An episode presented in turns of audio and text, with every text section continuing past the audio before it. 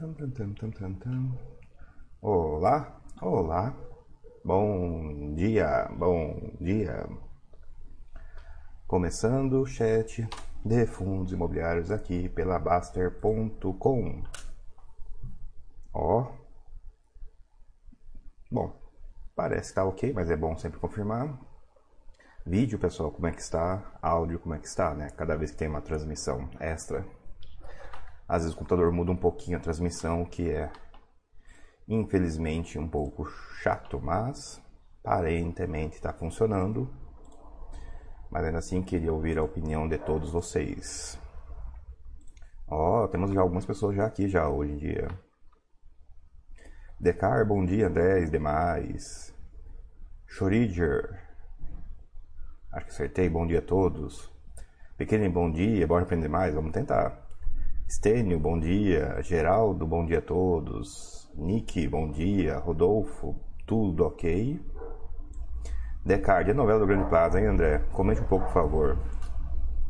Comentar o quê? Assim, esse, esse tipo de pergunta aberta eu não sou muito bom de responder, não. Então, perguntar, comentar o quê? Deixa eu ver, vou fazer o resumo, né?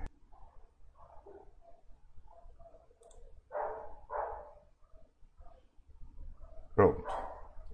Acho que voltou. Deu um. OBS deu um problema aqui.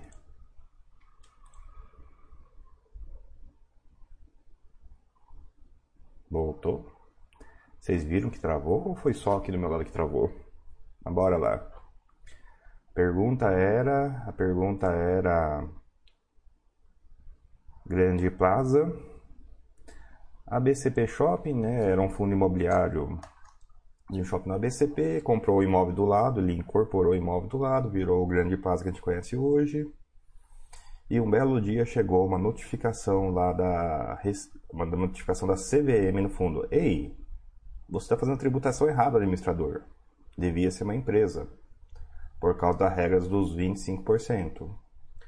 A regra dos 25% diz o seguinte: se tiver dentro do fundo alguém que foi dono do terreno, é sócio do empreendimento anterior, for incorporador, for construtor ou pessoa ligada, né? o pessoal esquece de comentar esse detalhezinho, o fundo imobiliário perde a isenção especial dele interna, ele começa a ser tributado internamente como pessoa jurídica. Chegou esse comunicado da CVM, a Rio Bravo contestou: Ei, CVM, você não lida com isso. E a CVM, ok, quem lida com isso é a Receita, daí mandou para a Receita. Daí a Receita, estão debatendo lá com a Receita, mas pelo jeito né, não estão muito convictos que necessariamente vão ganhar. Então, então, pessoal, vem uma história muito antiga. O Jardim Sul, que vocês conhecem hoje, provavelmente só existe por causa da regra dos 25%. Porque ele é da época dessa regra aí. Muitos fundos estavam fazendo esse tipo de gambi, Veio a lei para cortar a Gambi. E o Jardim Sul, como nós conhecemos hoje, é sinal de que naquela época não foi ganho. Claro que a discussão era um pouco diferente no Jardim Sul, mas a discussão né, que você não ganha muito essa discussão. A jurisprudência não é tão boa assim, não. E é isso, eles querem cindir o fundo. É, e fica a dúvida se, se se isso segura todo o problema no CNPJ antigo, se segura parte do problema no CNPJ antigo, ou se não segura nada do problema no CNPJ antigo. Dá para interpretar das três formas, lamento dizer, pessoal. Claro, tem umas considerações aí, mas seria gastar muito tempo com encrenca. Mas resumo jurídico da história é que é todo mundo solidário nessa história. Né? A cisão não, não impede necessariamente que a transição, o problema fique todo para trás. E ser solidário tem uma vantagem e uma desvantagem. A vantagem é que se o, qualquer um pagar resolve o problema, não importa quem pague. Isso, e isso também significa que se alguém não pagar, cai na cola do outro. Alguma dúvida?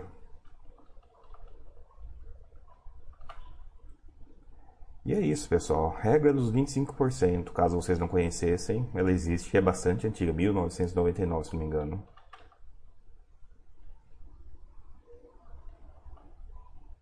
Ó, muitas confirmações de áudio e vídeo. Que triste, né? Elas foram confirmadas antes da travamento aqui.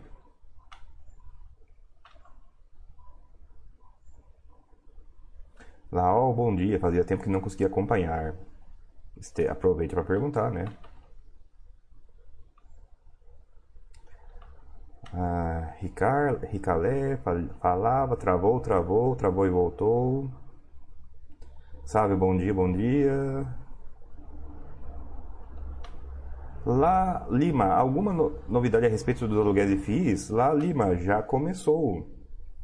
É, as coisas não funcionaram muito bem no primeiro dia, mas já teve aluguel no primeiro dia, teve aluguel maior no segundo, maior no terceiro. O mercado nasceu e nasceu tecnicamente funcionando e está tendo aluguel. Algumas corretoras estão pedindo para você confirmar que você quer fundo imobiliário, algumas não. Né? Se alguém já estava aluga a carteira, vale a regra antiga.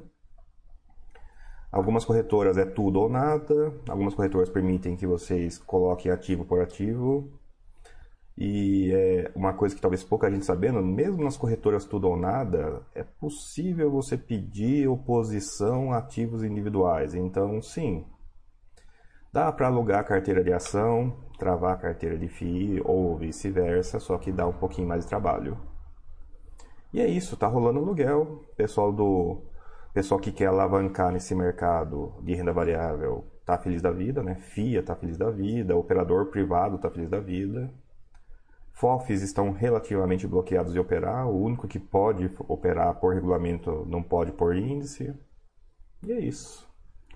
Já está funcionando lá lá Lima e as pessoas já estão usando lá lá Lima. Taxas entre 1 e 10%, tem de tudo nesse mercado, mas está rondando lá perto do 2, pelo que eu tenha visto.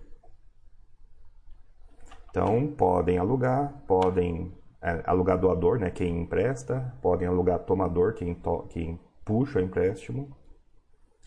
E não recomendo, viu? Lembrem-se que quem toma, tem, quem toma empréstimo tatua o CNPJ do administrador na testa.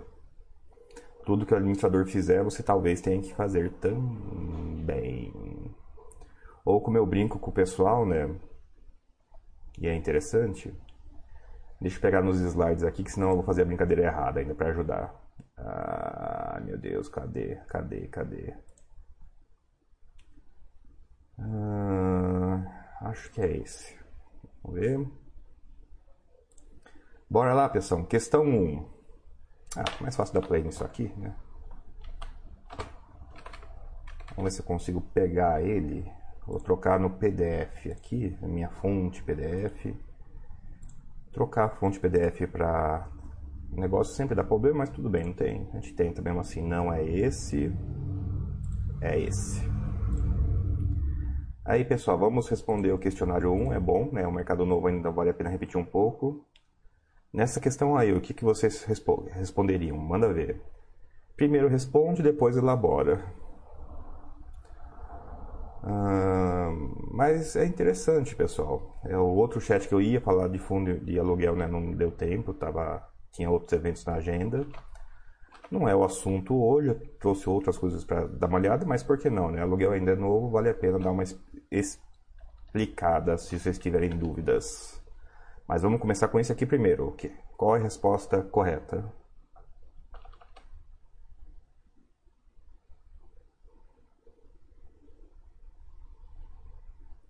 Descartes, André, tem acompanhado os SIGs? Como está a negociação dos ORES? Já houve alguma negociação? Ah, encontrar, entrar outros mercados? Não, não estou acompanhando os SIGs, né, os HITs de Portugal. O ORES, dura é achar o nome correto dele, né, porque... SIG...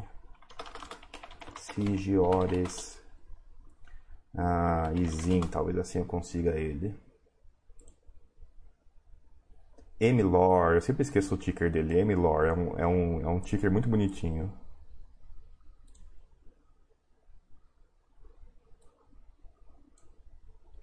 Então a gente precisa saber se o Emilor negociou. Euronext Emilor. Quatro reais? Olha, pelo Google não negociou, né?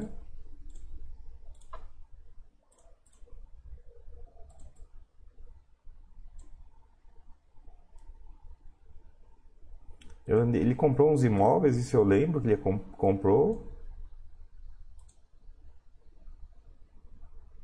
Olha, parece que teve um negócio.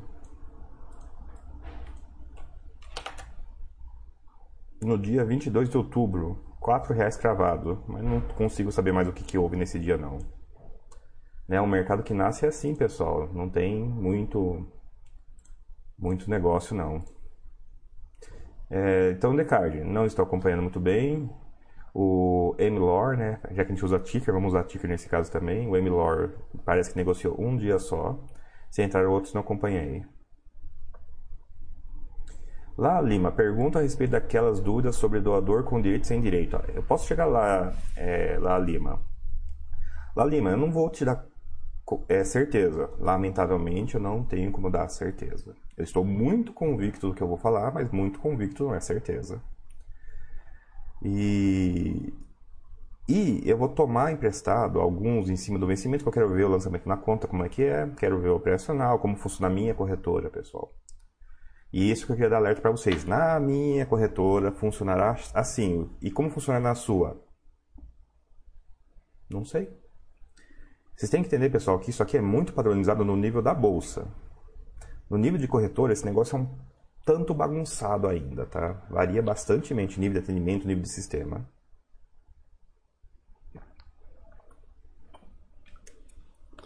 Mas sua pergunta é sobre direito ou não direito? Ah, essa, essa pergunta que está aqui na tela, né? Ali, ali, ela é sobre isso, é sobre direitos de doador ou não. Então vamos ver se, qual, se a gente concorda ou não.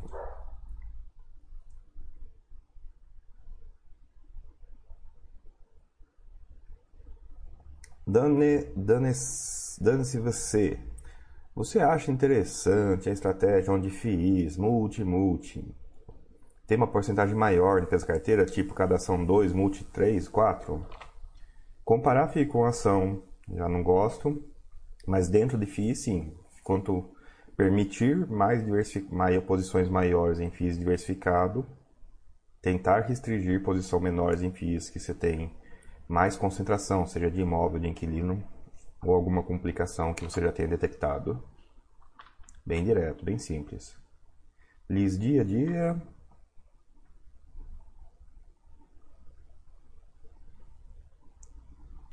Geraldo, André, em minha faixa de renda, a inflação no ano está em quase dois dígitos. Pela sua idade, você não pegou o período de inflação nos anos 80 e início de 90. Como lidar com os aportes? O preço dos ativos? Gerard, se você repetir isso, eu vou, vou falar que não fui eu que falei, tá? Mas. A inflação ela é particularmente prejudicial para quem não sabe lidar com ela. Está me perguntando exatamente isso, como lidar com ela. O que você talvez não saiba é você está mexendo com coisas de bolsa. Você já está lá na frente no saber lidar com a inflação.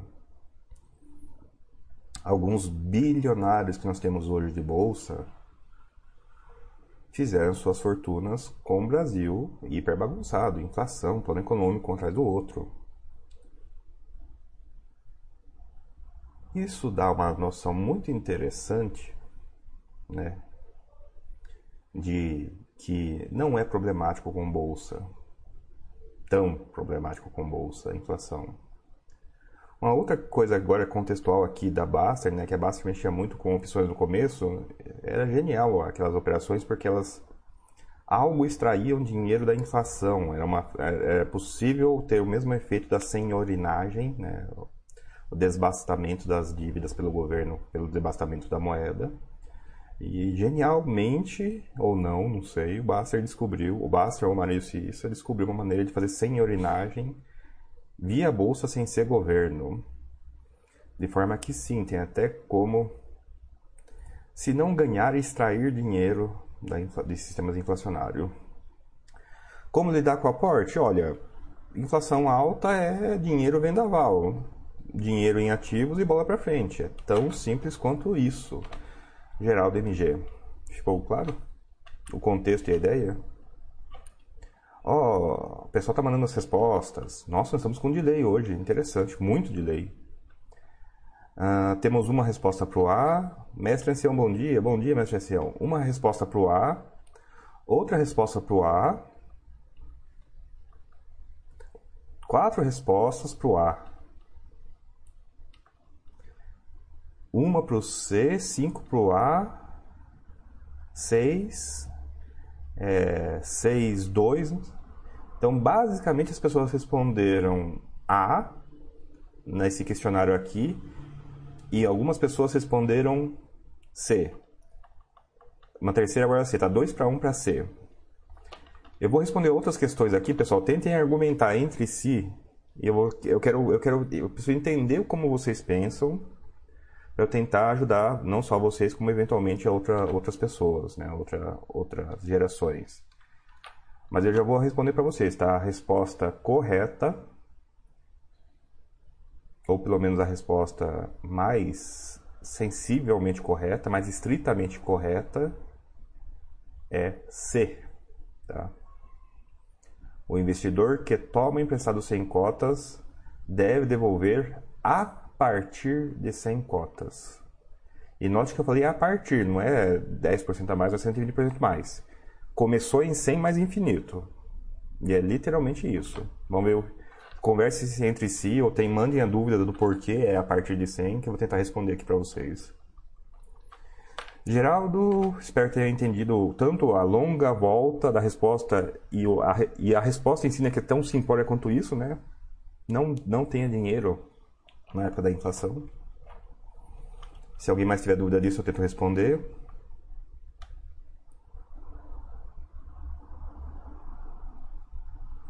Eduardo começa. BTLG, KNCR, HGRE, BCFF, MXRF são os top 5 em número de cotas alugadas.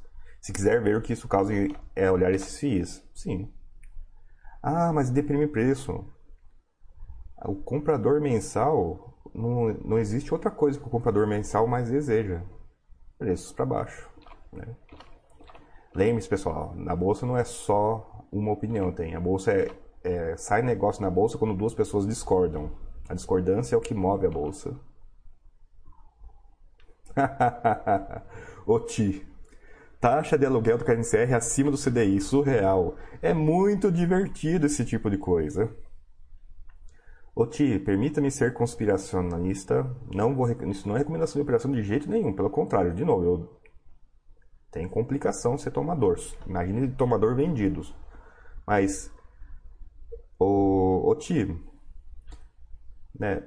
O aluguel de KNCR está acima do CDI, né? E KNCR rende CDI.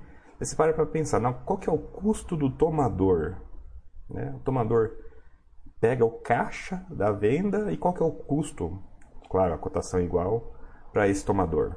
Olha, tem uma, tem uma lógica aí. Tem uma lógica aí. Dalborga, bom dia André. Qual a sua opinião da, sobre a proposta do administrador do ABCP? Fiquei bastante confuso. É, Dalborga, eu gostei. Queria que tivesse isso feito no primeiro dia, no primeiríssimo dia.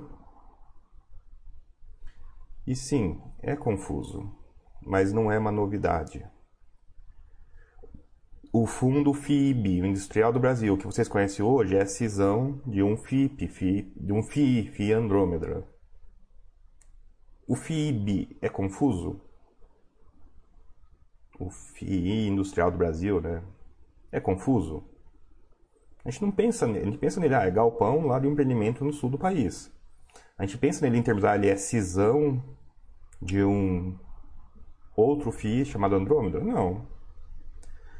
Quero dizer com vocês é que é confuso agora, mas não é novidade, dá para aprender um pouquinho pelo histórico e, e depois de pronto, eu não vou explicar para vocês o processo que vai, é confuso mesmo. Depois de pronto vai acontecer o quê? Vai ter o ABCP, que vai pelo jeito manter o ticker, infelizmente. Vai ter o ABCP antigo, onde está só o cotista grande, e vai ter o ABCP novo, né, o GRAN, onde vai ter só os cotistas é, não grande, excluindo aquele grandão. É isso. Em vez de ser, em vez de você estar, tá, você vai estar no mesmo empreendimento, não vai mudar nada isso para você. Só que em vez de você estar num fundo que tem um cotista grande, você vai estar num fundo sem um cotista grande. É isso a proposta do administrador. Ficou claro a proposta do administrador?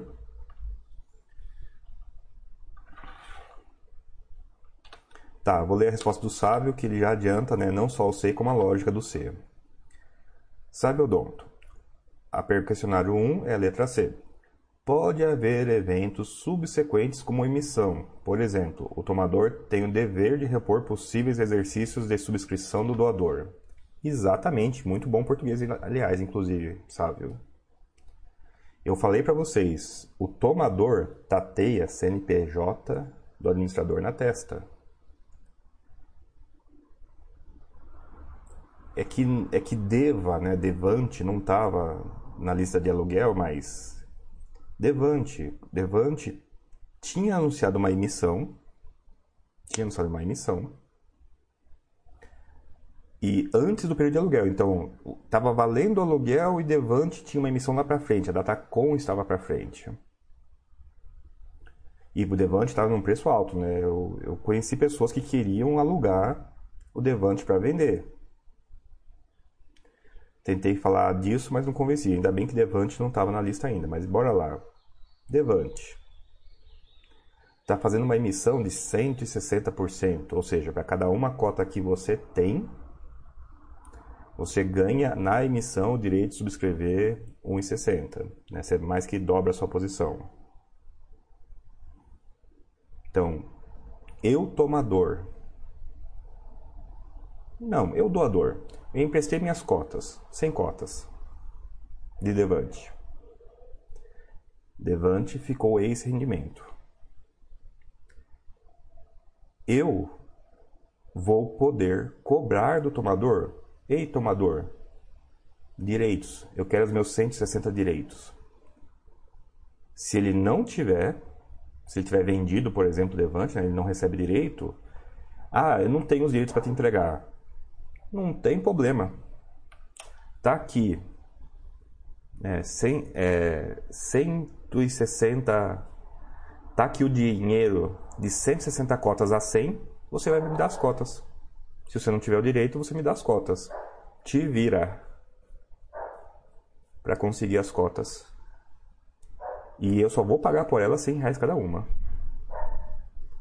Então, olha só, o investidor que toma, o tomador do empréstimo, que o investidor que toma 100 cotas em empréstimos deve devolver a partir de 100 cotas. Por isso que a resposta é C. E dei o Devante porque o Devante estava para frente. Mas, pessoal, vocês viram a lista de, de emissões? Vocês viram a lista de emissões? O Rush de final de ano está caprichado esse ano. Assim, eles deram, deram o gás no Rush. Cadê? Vamos contar aqui, ó. Uma, duas, três, quatro, cinco, seis, sete, oito, nove, dez, onze, doze, treze, 14, 15, 16, 17, 18, 19, 20, 21, 22 emissões em aberto em alguma fase rolando e mais três aqui enrolando. Não, pronto, Bari, ó. Bari, dia 11 do 11, não ficou ex ainda. Quem vender Bari, quem vender 100 cotas de Bari, tem que devolver possivelmente 189 cotas. O que vocês acham disso? Isso é intuitivo? Isso está claro para todo mundo? Quem tiver vendido em Bari até o dia 11, o cara tomou, não precisou vender, ele tomou 100 cotas de Bari. Se ele não devolver esse empréstimo até o dia 11, ele vai ter que devolver possivelmente a partir de 100 cotas, né, obviamente a resposta, mas potencialmente 189 cotas só na primeira fase. Imagine as outras fases.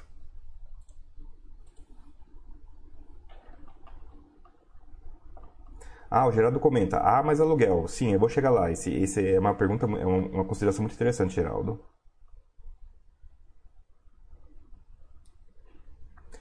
PQNs. Eu não vou ficar lamentando o custo, não. Tem que brigar por ele e é isso. Geraldo agradece de nada.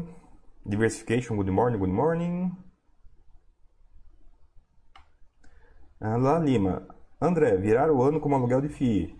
É um pouco confuso porque deixa o imposto de renda um pouco mais chato, mas não é impossível não, pessoal. Você já tem que fazer o seu imposto de renda pelos seus controles, não é pelo papelzinho da corretora.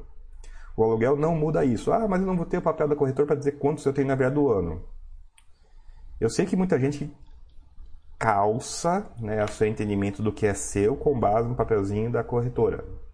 Lamentavelmente é uma má tradição. Você tem que calçar os seus investimentos pelas suas planilhas. Ah, se você calça seu, sua posição por um papelzinho que vem de fora, você vai calçar sua posição por dois papelzinhos que vem de fora, o saldo da corretora mais o saldo do aluguel. Não tem nenhuma complicação isso, pessoal.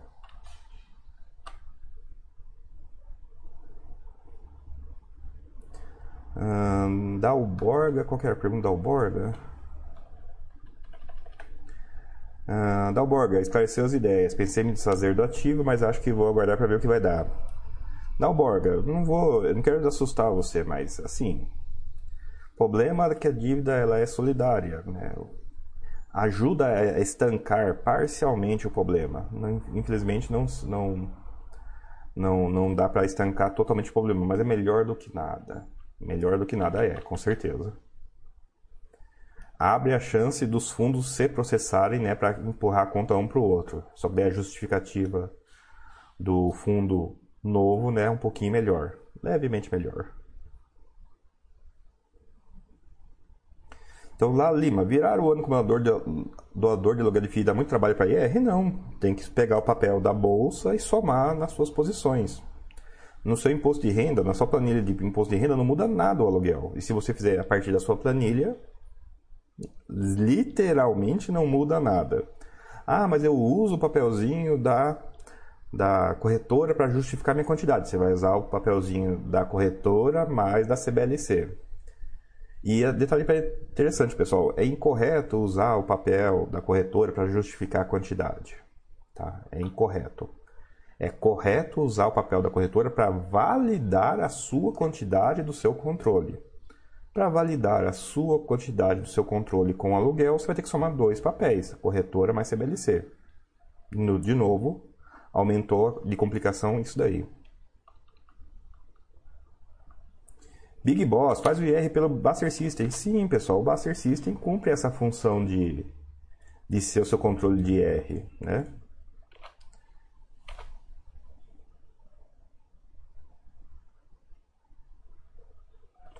Essa aqui, pessoal, é pegadinha. Essa aqui é pegadinha. Não se preocupem se, não se preocupem não. Já vou adiantar para vocês, não vou sacanear muito vocês. Essa aqui é o inverso da questão. Essa aqui é o inverso da anterior. O investidor que doa sem cotas e, por exemplo, uma emissão que dobra o fundo, esse cara que doou cotas participará da emissão com quantos direitos na primeira rodada, para não complicar? Só a primeira rodada aqui para não complicar. Eu tenho 100 cotas, eu dou, um fundo anuncia uma emissão que me daria direito de 100 cotas. Quantas cotas eu recebo? Só para ver, essa aqui é muito interessante, inclusive. Uh, Nitro Investidor, André, como funciona a questão do CD Caberuva, do KNRI, que a Renner está começando a pagar aluguel antes da obra, não entendi direito. Negócios, meu amigo, negócios. É comum, é relativamente comum que o inquilino pague aluguel antes para ter um imóvel muito organizado, muito simples e parece que ele está pagando o cara, nossa, ele está pagando o imóvel antes de ficar pronto, isso é caro. Não, isso é barato. É um jeito do cara negociar, olha, eu quero tanto esse imóvel nesse jeito, em que eu vou pagar antes. Só que se eu vou pagar antes, é claro que eu vou diminuir né, meu custo total. É um jeito de diminuir custo, não, não é um jeito de aumentar o custo, não. E é negócio de gente grande. Gente grande às vezes negocia assim mesmo. Hum, não, é, não é comum para nós, pessoa física, é relativamente comum no corporativo. Fala Lima, André, a respeito do fato levante de RBRF. sobre o mandato de segurança em face da Receita Federal. Pode esclarecer? Sou novo e não entendi muito bem. O que a RBR, o que o procedimento de imposto de renda hoje para fundo de fundo, né, fundo que investe em outros fundos, é vendi com lucro, eu recolho o imposto por causa, por causa da consulta com o ZIT 181.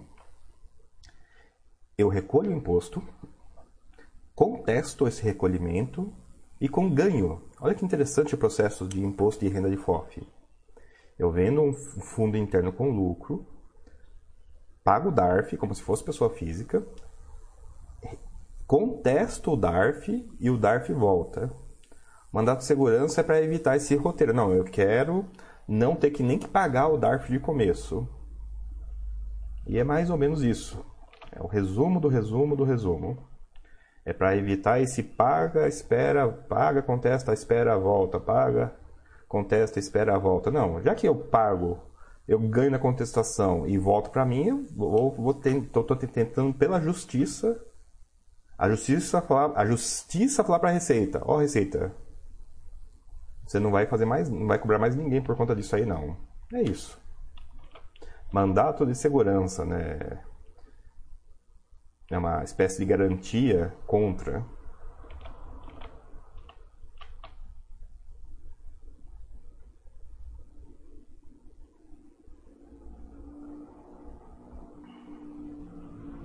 Descartes, a diferença da cisão do Andrômeda e do FIB para o Grande Plaza foi que FIB foi feita para capitalizar o grupo Perini, para construir uma fábrica da BMW Santa Catarina. Não tinha nenhum possível ônus no futuro. Olha, concordo. A não ser que tivesse cotistas do fundo antigo no novo, daí é um pouco diferente, né? Eu vou perguntar para você então, Descartes, tem cotistas do Andrômeda no FIB, porque o que dá problema no futuro não é a cisão, é ter cotista né, no fundo novo ligado ao fundo antigo ou ao empreendimento antigo.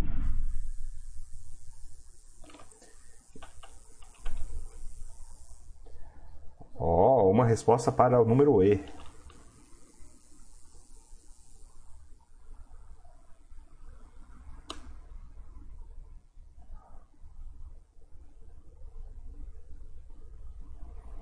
Eduardo, André, viu o negócio quase um bi finalizado ontem? Dois fundos compraram a LAB, mais dois andares do A, do WT Morumbi.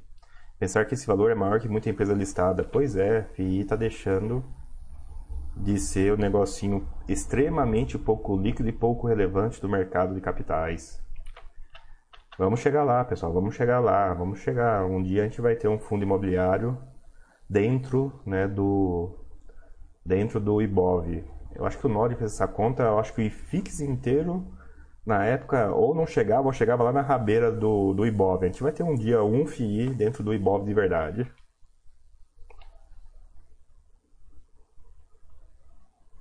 Sávio comenta, vide fatos relevantes da semana. Ah, estou o ULG Xted SFI estou definitivamente fora de FIIs de imóveis específicos, FIIs concentrados em poucos inquilinos. Pessoal, é aquela história. Quem não aprende com o passado vai repeti-lo. Você pode até ficar bravo quando acontece alguma coisa no fundo mono e as, o negócio desembesta. Você não pode ficar surpreso, porque isso é uma coisa que acontece muito. Tão simples quanto isso. É muito interessante, né? O pessoal fala, ah, não, eu quero mono porque eu vou administrar. Daí dá uma coisa assim, não, eu me ferrei.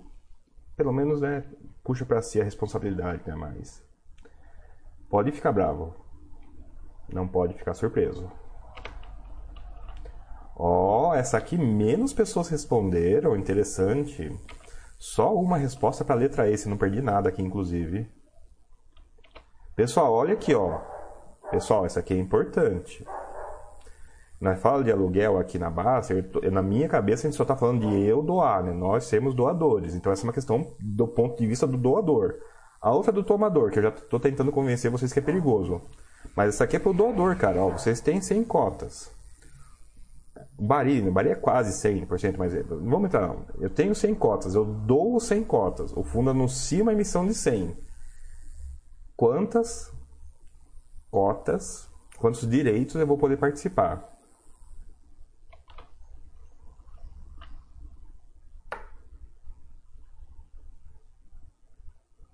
De investidor, outra pergunta. Vi que a oferta do KNRI só finaliza em 5 de maio de 2021. É normal esse prazo longo das emissões? Sim, é extremamente normal. As emissões, por definição, são todas de seis meses, e por isso você pode ver que o prazo é quase cravado seis meses. É muito comum a emissão que acaba antes, e pode tranquilamente durar entre um ou dois anos uma emissão. Porque, pessoal, a regra é seis meses prorrogáveis, sem regra. Então, sim, no papel a emissão é sempre seis meses.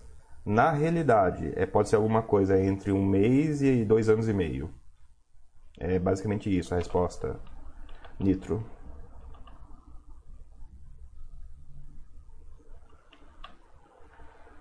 Outra resposta para o E.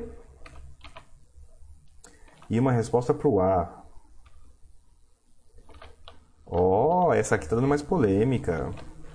Uma resposta para até 100. Uma resposta para B. Hum. Viu, pessoal? É importante trazer esses assuntos para vocês saberem como funciona a realidade.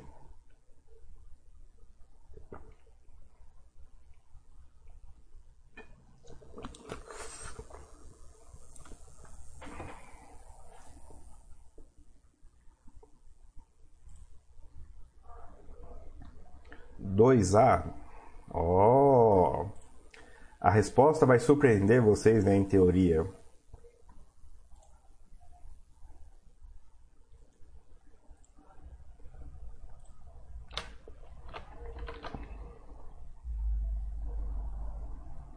Uh, Lá Lima, do 2, depende se vai continuar com direito ou não. Lá Lima, eu sei que, eu sei que dá para dá escapar, escapar por aí, mas eu estou pensando aqui que com contrato filhote ou com recebimento de direitos, é, acho que tá, o texto está ruim, né? Deixa eu ler aqui. O investidor que originalmente tem 100 cotas e as empresas de um FII que então anuncia uma emissão de que dobra o fundo, 100% de direitos, participa da emissão com... Ah, tô chamando... Ah, de direito é muito... Direito é muito... É muito cacafônico aqui. Deixa, deixa eu ver se eu consigo mudar a redação disso.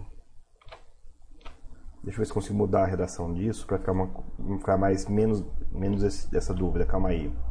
O investidor que originalmente tem 100 cotas e as empresta é, em um que então anuncia uma emissão que dobra o fundo, 100% de direitos. Participará. É, rece... Esse cotista poderá participar primeira da primeira rodada. É que participar é como, né? Poderá exercer, pronto, exercer, daí não precisa explicar o que, poderá exercer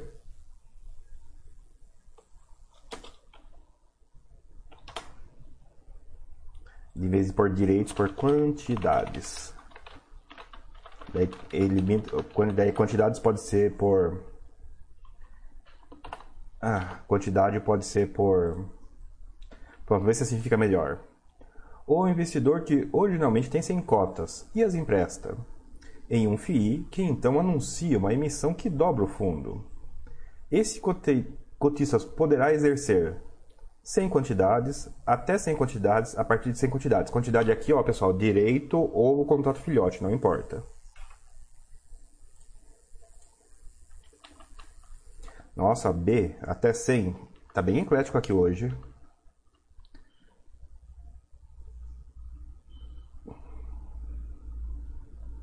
Da Alborga, numa carteira diversificada, existe espaço para mono? Claro que existe da, da Alborga. Não, não tem problema mono. Não é. Não é. Não é contra ter mono. Tem que diversificar. Tem que diversificar nos multi, tem que diversificar no mono. É, é, é simples assim. Não, tem, não, não é uma briga isso. Lá Lima, dependerá da corretora? eu estou pensando aqui no mundo ideal, mas sim, depende muito da corretora. A corretora pode sacanear. Mas mesmo incluindo a sacanagem da corretora, a resposta é a mesma no questionário. Tanto a mundo ideal, tanto o mundo sacana, a resposta é a mesma.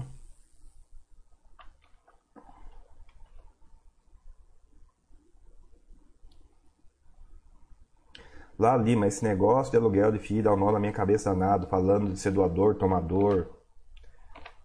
Falando de ser doador, porque tomador nunca. Sim, pessoal, é confuso, não faz parte do nosso hábito. Mudei minha. Ah, mudei minha resposta para até 100. Ok. E, B, 2B, GGRC. Tá, vou. Deixa eu achar aqui direto para vocês o, o lugar lá. Vamos ver se vocês concordam com isso daqui. Eu vou lá. Eu, tomador. Só para, eu vou complicar um pouquinho. Eu vou lá, tomador. Pego. Pego. Eu, tomador. Pego cinco quantidades de um FII. Precisei de cinco quantidades. O FII que eu peguei em cinco quantidades, eu, tomador, faz uma emissão de 12%. Né?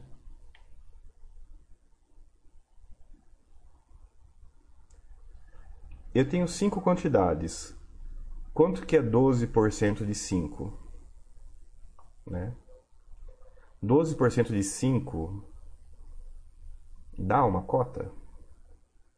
Se eu tivesse, em vez de ser um tomador, se eu, fosse, se eu comprasse 5 cotas de um FII que faz uma emissão de 12%, eu teria direito a alguma cota? Se eu tenho direito, eu exerço. Se eu não tenho direito, eu não exerço. O tomador acontece uma coisa parecida. Se ele tem uma quantidade pequena que não gera direito, ele não tem que devolver, porque ele não recebe nenhum? Ele não é obrigado a devolver fração de direito. E aí vem a pegadinha. A fração de direito é por posição. Mas a posição é única, porque você é único. Quando você aluga, você não está alugando uma posição inteira, você está alugando contratos. Então, o cálculo é por contrato. Então você deixa de ter uma fração e começa a ter várias frações. Cada fração diminui os seus direitos. Ou, pegando muito simples, o tomador só devolve o que ele recebe. Se tem uma situação em que ele não recebe nada, ele devolve nada.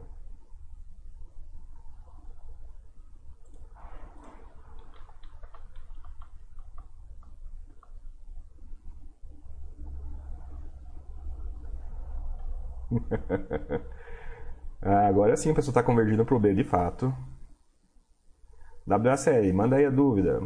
Pessoal, se vocês perguntarem de ativo específico, eu não vou, já não vou responder e não vou ler a pergunta. Ah, manda dúvida WSL sobre aluguel. O pessoal está comentando, não, não, de fato, pessoal, não. Se, de novo, se eu tenho cinco cotas, eu não recebo direito nenhum, eu não exerço.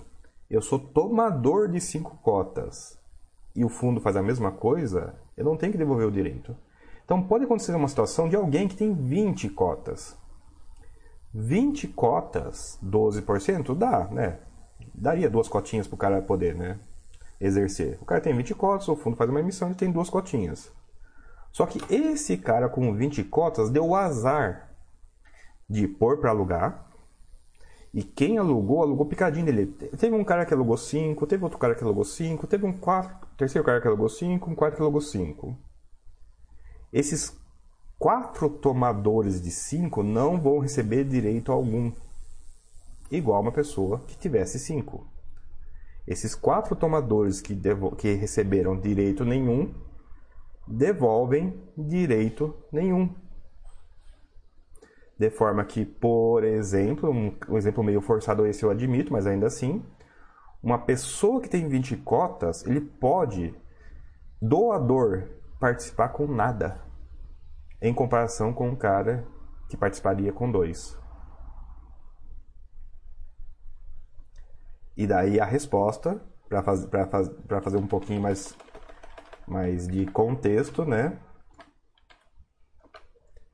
Um investidor que geralmente tem 100 cotas e as empresta em um fundo que anuncia uma emissão que dobra o fundo, esse cotista poderia exercer até 100 quantidades. Porque tem um fator oculto aqui. Claro, eu falei para vocês, tinha uma pegadinha. Tem um fator oculto aqui. Tem uma coisa que eu não falei aqui. O investidor que tinha originalmente 100 cotas. Ele, as emprestas não disse como ele as empresta. Aqui vocês podem ter assumido ou não que era um empréstimo só. Não, o cara emprestou em 100 empréstimos de um. Quantas? Ah, não, em 100 empréstimos de um ele ainda conseguiria nesse caso aqui, né? Mas foi um exemplo ruim, precisava mudar isso aqui para 50% ou 10%, vai. Eu falei isso já que senão eu vou, senão eu vou esquecer de novo isso. Né? Não vou cometer o erro duas vezes. Eu não sei uma emissão pequena. 10% de direitos. 10, 10, 10. Né? Esse aqui não estava debugado ainda, agora está debugado. Então, olha lá. Um investidor que geralmente tem 100 cotas e as empresta em um FII então anuncia uma emissão pequena do fundo, 10%. Esse cotista poderá exercer até 10 quantidades. Zero está abaixo de 10, então sim, está valendo. O exemplo anterior, eu vou ceder que a resposta correta era A. O exemplo anterior estava errado, então quem respondeu A, meus parabéns, porque respondeu certo.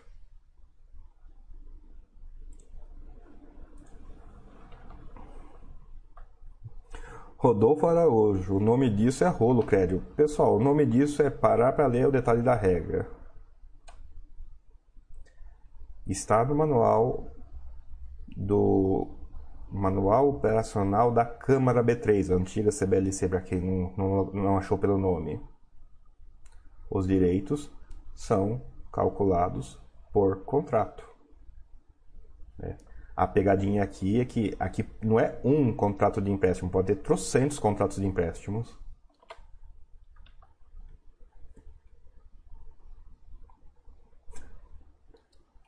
Abra, cada fração divide seus direitos. A cada chat é um susto novo. Uai, pessoal. Eu gosto de ler manuais, eu já falei isso pra vocês, né? Manual de geladeira, inclusive. Eu parei para ler o manual do aluguel. Só isso. E lá tá escrito posições calculadas por contrato. Está no manual.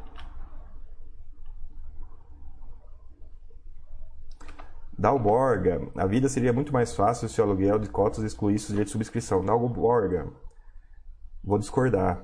Se ele excluísse os direitos de subscrição, significa que quando você é empréstimo, você está excluído automaticamente da emissão. DEVA, você não poderia participar da emissão a 100, o BSR, né, o RECR, né, agora você não poderia participar da emissão a 90. Tem, tem algum dinheiro aí nas emissões, mesmo que você não, não troque de posição.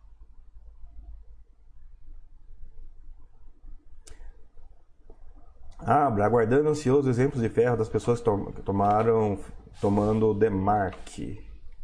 Demark. É que DEMAC é, é um fundo de prazo, né? É um fundo de prazo e de crédito, né? Por cima.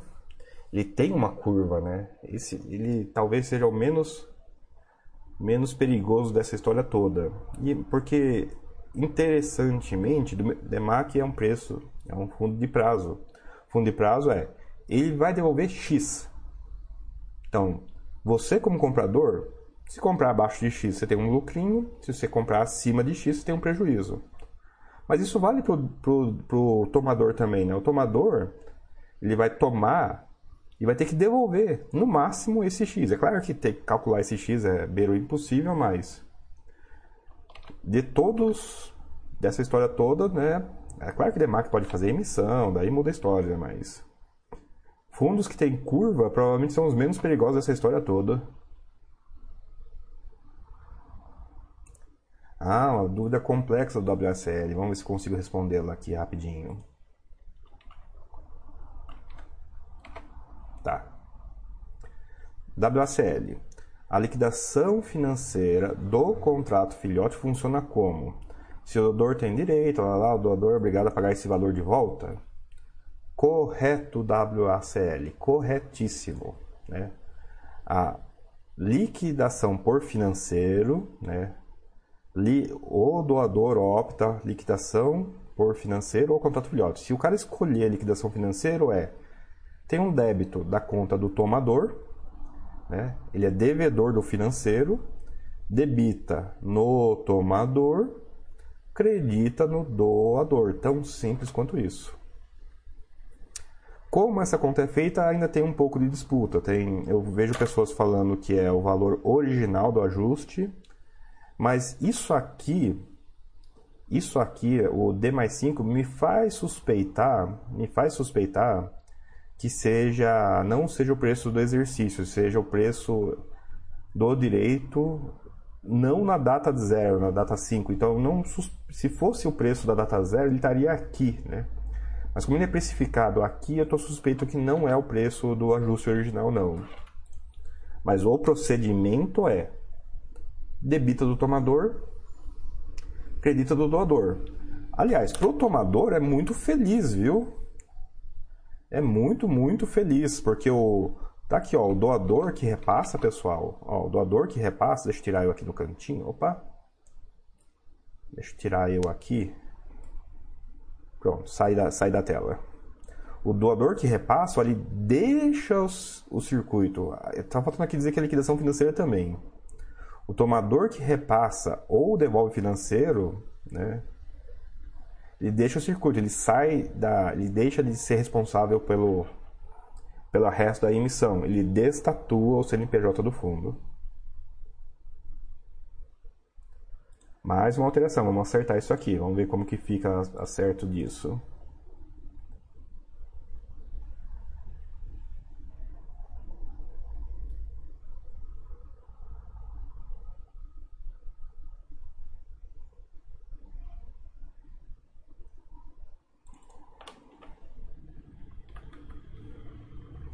Como que eu vou fazer isso aqui? Acho que já sei, vou ter que abrir aqui duas.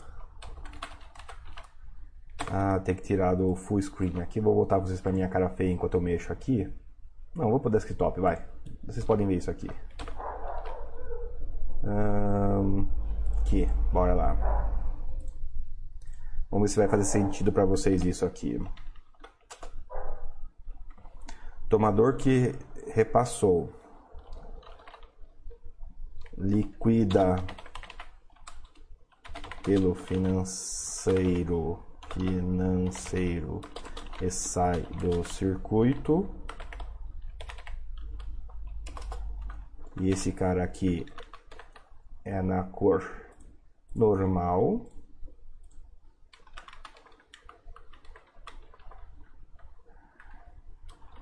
Fica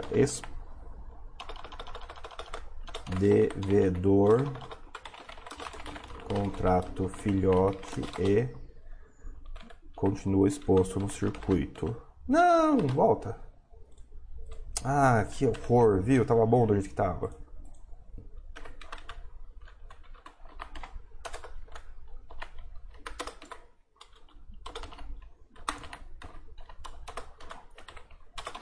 Fica exposto devedor de contrato filhote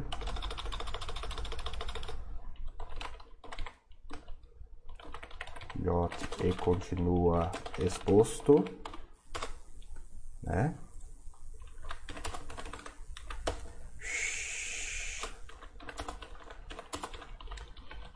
liquida financeira liquida por financeiro e deixa o circuito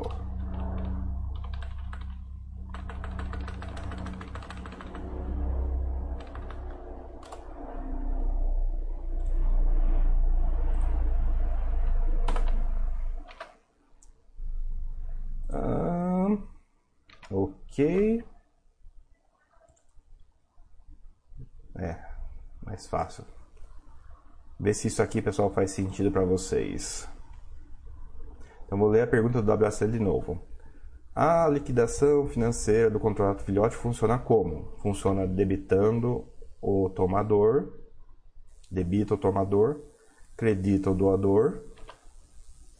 Se o doador tem o direito de subscrever R cifrão, o tomador é obrigado a pagar esse valor de volta? Não. Ele é obrigado a pagar o valor da precificação que é feito no D mais 5 e eu não tenho certeza como a conta é feita. Essas são as perguntas e respostas da WSL. Vê se ficou claro.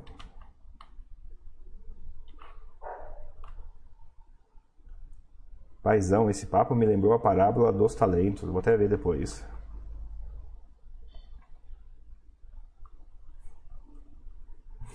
Paizão, eu não alugo mais nada, já tenho meus rolos com aluguel do meu apartamento, já tá bom, hahaha. Mas é, pessoal. Mentessan, mais simples seria o tomador não ter direito às cotas de subscrição. Mais simples seria o tomador não ter direito das cotas na subscrição. Mentessan, mas o tomador não tem direito. Ele até recebe, mas ele tem que devolver. E se ele não devolver, ele fica obrigado a, a repassar, a fazer tudo. Então ele não tem direito, ele tem muita obrigação. Por acaso cai nele, mas quem tem direito é o, doador, é o comprado ou o doador. Não tem. Não tem. Não tem muito. Muito. Muita, muita questão nessa hora. Bom, é bom, é bom fazer isso aqui porque é divertido, ó. Vamos nós. Eu tenho um, fundo na Datacom. Esse fundo anuncia uma emissão, aí ele fica, ele fica ex-direitos depois de um dia nessa emissão. A partir daqui eu posso vender que eu continuo na emissão. Passam uns dias, os direitos são depositados, você pode exercer, você paga e eventualmente a subscrição acontece. Ou seja, isso aqui é o processo normal. Eu tenho a cota, anunciou uma emissão, eu vejo se eu quero participar não, eu tenho alguns dias para participar, tenho um dia para pagar. E daí o processo segue. O que muda para o doador? Bom, o doador funciona a mesma coisa. Ele tem as cotas que estão alugadas, o fundo tem uma data com, tem uma data ex, e daí começa, começa uma confusãozinha. Eu que estou alugado, tô doador, aluguel, eu fiz emprestador, o direito não cai na minha conta. Minha conta cai, os direitos caem na conta de quem está com a posição, o tomador ou quem comprou do tomador. Então, eu, a bolsa tenta devolver para você os direitos. Tentar não é conseguir. E daí acontece o quê? Se você recebe os direitos, continua como se fosse normal. Mas tem um problema aí, como você não sabe que você vai ou não receber direitos até o último dia, né? Em vez de você ter um período para exercer, você tem um, às vezes, único dia para tomar essa decisão. É o último dia. Diferente do cara que pode ter mais, mais de um dia para fazer essa decisão. Isso supondo que você recebe direitos, nem que seja no último dia. Tem a situação que você não recebe. O tomador não repassa. Daí, quando o tomador não repassa, você tem que ficar esperto porque só, só tem um dia para resolver. E se você não resolver, se a sua corretora der pau, se a sua internet falhar, se você não fizer a opção por um ou pelo outro, o padrão é liquidação por financeiro. Ah, legal, você recebe um dinheiro sem fazer nada. Sim, você recebe o um dinheiro sem fazer nada. Só que você levou um pé na bunda da emissão. Você não está mais participando da emissão. Isso vai ser muito bom, na, na verdade, para quem não olha nada, né? Para quem não olha nada, vai ter uns dinheiro caindo na conta lá e não vai nem saber o porquê. Por, porém, para quem gosta de participar de emissão, é uma complicação a mais. Simples o suficiente isso, né? Pessoal, isso aqui é o normal, comprado é o normal, doador é a imagem que eu imagino que vocês vão estar na maioria das vezes, que é essa daqui. Ah, sim, tem uma confusãozinha aqui, eu acho que a liquidação financeira é diferente, e que faz sentido, né, para eu saber quanto quanto que eu vou exercer do contrato filhote não poderia ser no mesmo dia, mas vai, vai que muda ainda.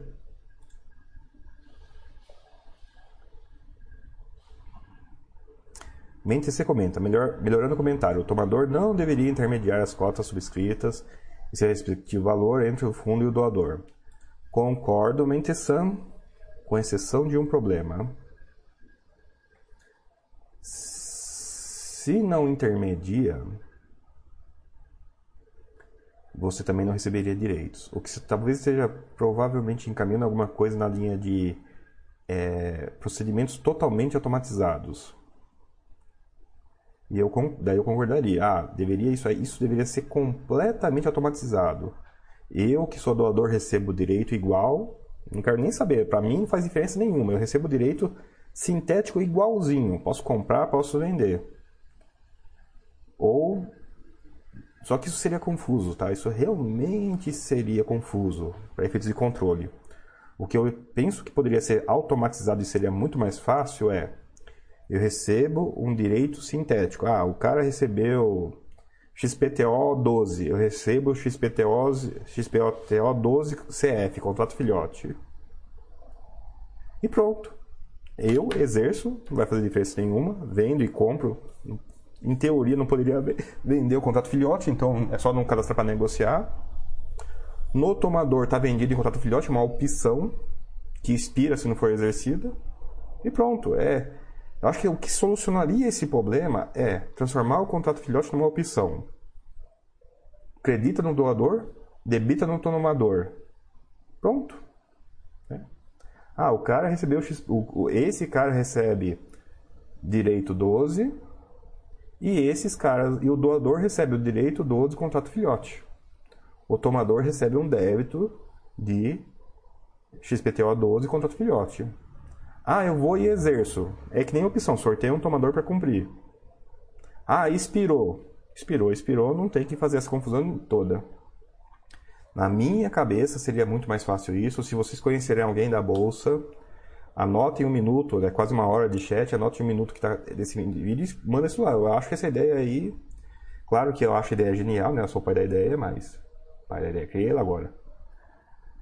Eu acho a ideia genial, pode ter algum problema, mas resolveria muito desses problemas. Não tem liquidação financeira, não tem IF, não tem resolve problema de prazo, não.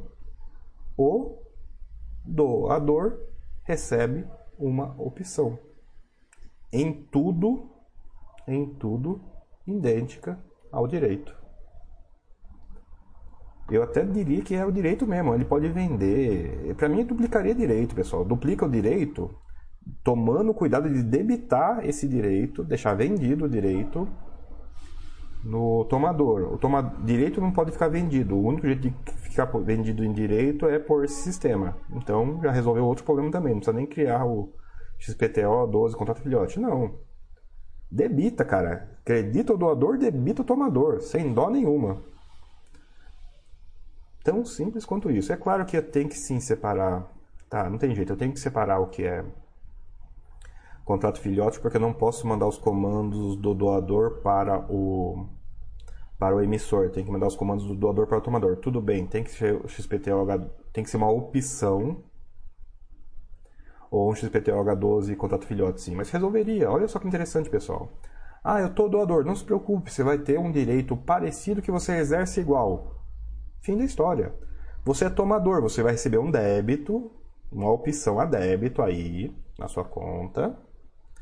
E você vai poder ser sorteado. Se você quiser matar esse esse contrato filhote, você tem que comprar o direito de alguém ou comprar o direito equivalente e a bolsa faz ou mata um contrato, um direito normal contra o seu contrato filhote devedor. Muito mais automático. Eu sei que é difícil explicar, mas eu estou pensando do ponto de vista nosso. Ah, eu comprei uma cota, recebo direito. Eu doei a cota, eu recebo o direito do contrato filhote. Posso exercer no mesmo prazo. Eu sou tomador, eu recebo o, o, o negativo do direito do contrato filhote. Posso ser exercido e já tem a posição lá para me avisar que eu posso ser exercido. Seria muito mais fácil assim. Se vocês conhecerem alguém na bolsa, ó, manda lá a sugestão. Ó. Que eu vou dizer para vocês, viu? É difícil. Ó, quer ver uma questão? Não, deixa para lá. Complicado. Pessoal, dúvidas e mais de aluguel aí? A gente agora a gente sabe que tá, agora a gente já sabe como é que é, boa parte. Já sabemos taxa, operacional específico de emissão ainda estamos devendo, mas eu tenho muita, muita, muita convicção que é nesse esquema aqui mesmo, tá?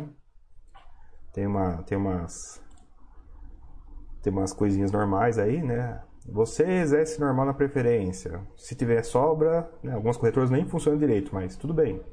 Você exerce normal a sobra se tiver preferência. Montante adicional você exerce normal, também algumas corretoras não funcionam. O doador que recebe os direitos é idêntico. O cara que recebe direitos é idêntico em procedimento, não em data. É, então é feliz se você doa e recebe direitos. É muito feliz. A complicação vem quando você doa e tem que mexer com tal bendito contato filhote, que eu vi umas histórias de terror aí sobre como foi CVC e IRB, né? A pessoa não fala IRB. CVC e IRB nessa, nesse, nesse ano o pessoal sofreu para participar do exercício quando estava alugado.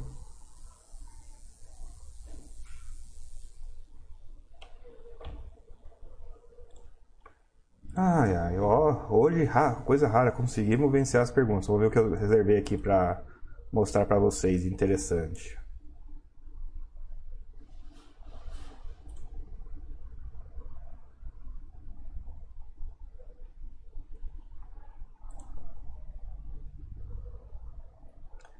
Joelson Chagas, você já está fazendo aluguel? Não.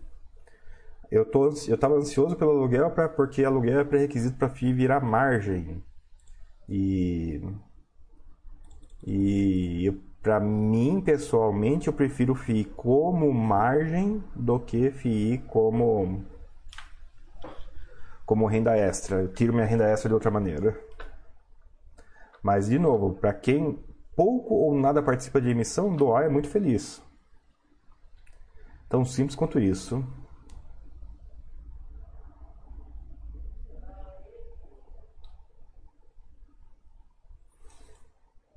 Um...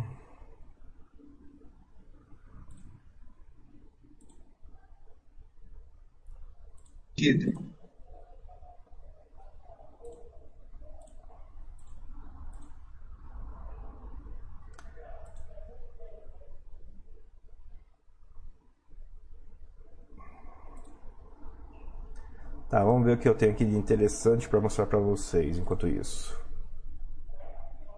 As vídeos, fala André, beleza? Beleza.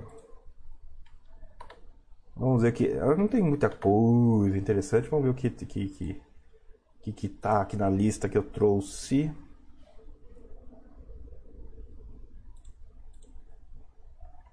Hum... Ah, pode ser. Coisas interessantes, pessoal, que passam desapercebidas. Uh, pergunta capiciosa para vocês. Qual que é o VP de Loft 1? Loft Fundo Imobiliário. Qual que é o VP de Loft 1? Pra gente fazer... Vamos brincar um pouquinho de... de... Vamos brincar aqui um pouquinho de pegadinhas aqui.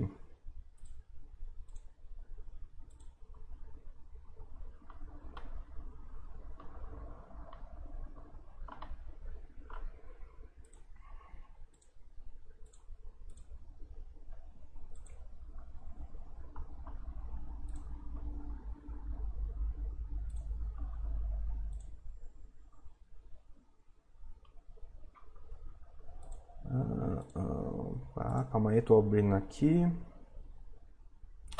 Ah, sim, esse, essa tese aqui é interessante.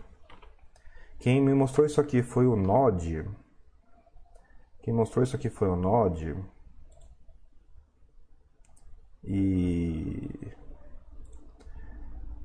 para quem quiser conhecer um pouquinho mais sobre estratégias, noções, tem até uma discussão muito interessante sobre é, a história de você poder votar com costa, cotas alugadas aqui com um comparativo internacional dessa, dessa questão, pode dar uma lida nesse, nessa tese aqui, empréstimo de ações no Brasil. Tá? E muitas das coisas que pessoal que estou usando aqui, claro, fiz perguntando para vocês de para saber como é no mundo real, mas tem um pouquinho também de, em vez de ler o manual da bolsa que tenho certeza não é para não é uma coisa tão comum assim de, ser, de se fazer, eu vou sugerir sugerir por que dá torto isso daqui? Não é para dar torto. É. sugerir ler esse essa tese. É, para quem nunca fez, é interessante para ter uma noção. É, João Batista Fraga, empréstimo de ações do Brasil, lá pela FGV. Caso precisem correr com o nome, não se preocupe, pessoal. É só dar pausa aqui no vídeo que não tem problema não. Vamos ver o que mais que eu tinha separado aqui para vocês.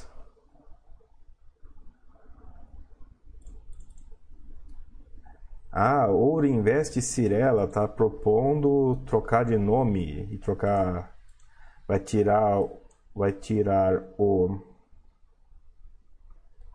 vai tirar a consultoria imobiliária da Ouro Invest Cirela. Daí por conta disso ele troca de nome para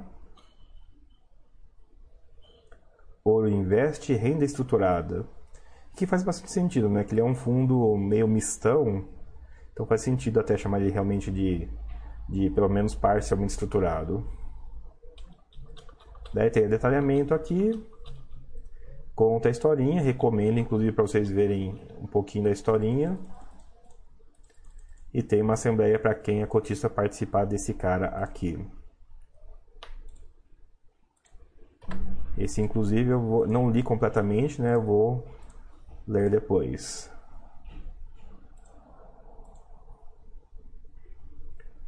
Esse aqui já é um pouco antigo, né? Mas o pessoal mexeu na taxa de administração do que é a renda imobiliária, né, KNRI. E nós estamos caminhando, né, para emissões, né? Olha, é um jeito de dizer meio de maneira de com cadência, né? Cadência, candância, esqueci a palavra. Dizer de uma maneira gentil, olha pessoal, vem emissão de bilhão por aí, viu?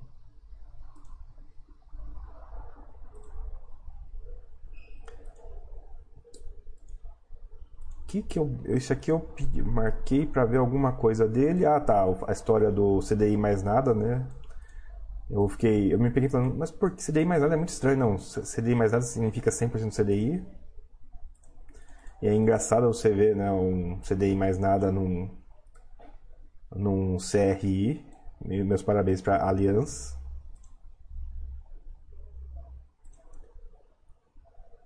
E daí a gente volta pro caso que eu quero mostrar para vocês, que é a pergunta que eu fiz, né? Qual que é o VP do Loft 1 que vai puxar com o caso do DEMAC, que é bom a gente fazer mais uma conversinha de DEMAC antes de a gente continuar.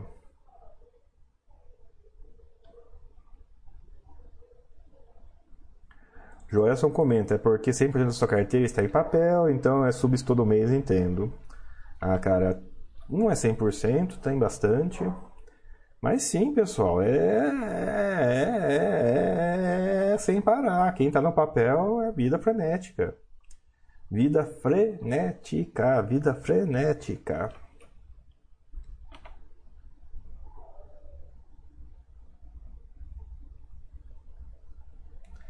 Joel, André, posso chamar um lugar privado para falar dúvidas sobre curso? Tive algumas que não perguntei na época. Joelson, me chama aqui no, no na Basser mesmo. Eu vou tentar, eu não, aqui eu não entro muito, mas eu tento responder. Uma vez por semana eu entro. Me manda aqui no, no chat privado lá que eu respondo lá para você, não tem problema não. Então, continuando aqui com a questão que eu trouxe para vocês dar uma olhadinha. Vocês não caírem na pegadinha de responder né, qual que é o VP do Loft. Isso aqui é um VP antigo, não se preocupe se não bater. Quem olhar o VP vai falar assim, nossa, esse fundo está com um VP por cota de 74 reais. O que eu vou mostrar aqui, pessoal, é obviamente uma pegadinha. O que eu vou mostrar aqui é obviamente uma pegadinha, mas é para vocês verem como o detalhe é importante, né? A gente fala coisas que no geral estão certas, mas saber o detalhe é importante. Vou até tentar achar uma informação mais nova aqui, Loft, para para que bata, né? Se alguém mandar a informação para que bater a informação mensal. Pronto, mensal mensal eu quero exibir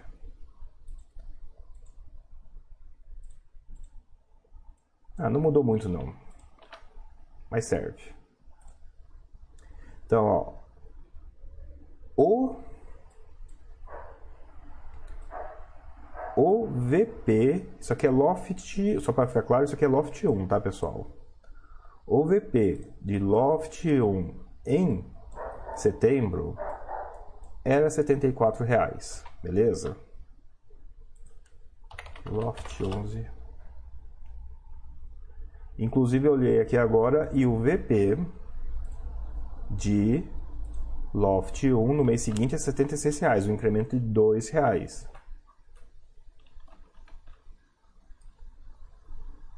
Poxa vida, esse fundo está negociando perto de 50, 55, 54 reais. O VP está lá em cima. 74 reais, 20 reais de diferença, né, em teoria positiva. De um mês para outro o VP subiu dois reais, impressionantes dois reais. Dois reais e cinquenta é muita coisa, pessoal, é 4%. Né? Se você fosse levar a sério, né, qual que é a variação contábil do fundo? A variação contábil num mês do fundo é 32%.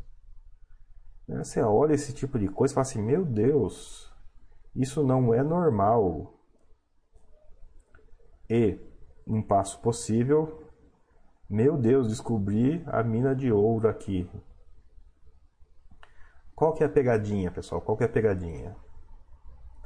Esse é um fundo de 493 milhões de ativo e 214 milhões de patrimônio líquido. Vocês não precisam ter feito o curso para desconfiar que isso aqui não é comum, mas sim um conhecimento talvez um pouco avançado de saber o que significa isso, um fundo que tem 493 milhões de ativos e tem 214 milhões de patrimônio líquido, isso significa o quê? Né? Isso significa uma coisa. Podem responder aí, eu agradeço respostas. Mas já vou, já vou me adiantar. Né? Esse fundo tem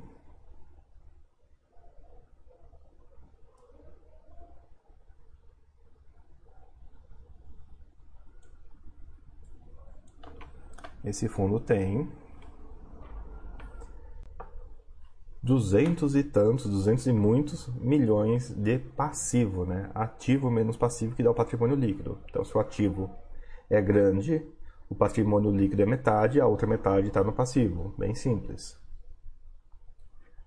Qual que é a pegadinha, pessoal? A cota, as cotas, né, na verdade, desculpe, que vocês veem negociando na bolsa, elas estão nessa linha aqui do informe.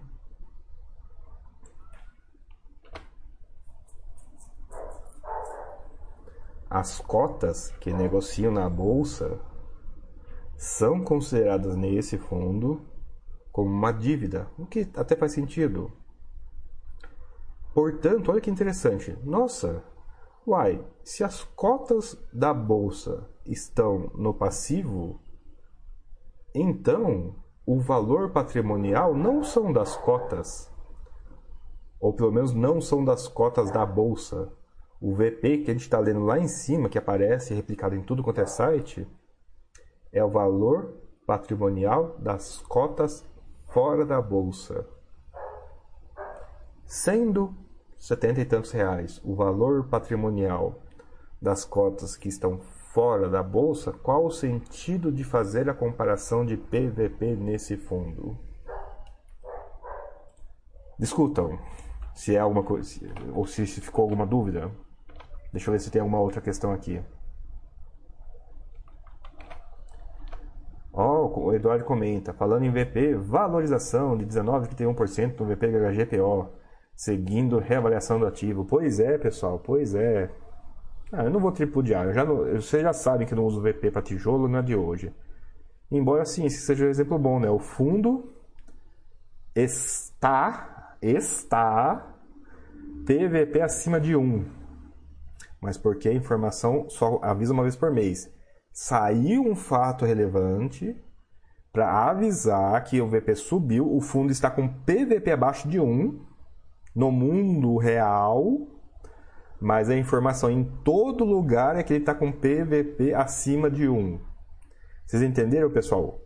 Ele está com PVP abaixo de 1, mas a informação, infelizmente desatualizada em todo lugar, diz que ele está com PVP acima de 1. Todo mundo entendeu? Ficou claro isso? Isso acontece, pessoal, porque VP pula de um mês para o outro. VP de tijolo fica velho. E por ficar velho muito tempo, as alterações de preço que ocorrem, ok, no mundo real em teoria, elas se acumulam. Elas são divulgadas uma vez por ano. E o acumulado dá um número grande, a ponto de fazer um fundo sair de PVP abaixo de 1, é muito acima de 1 para abaixo de 1. Por quê? Porque sim, porque a mudança do VP foi grande. Mas vamos ver se vai gerar dúvida isso ou não.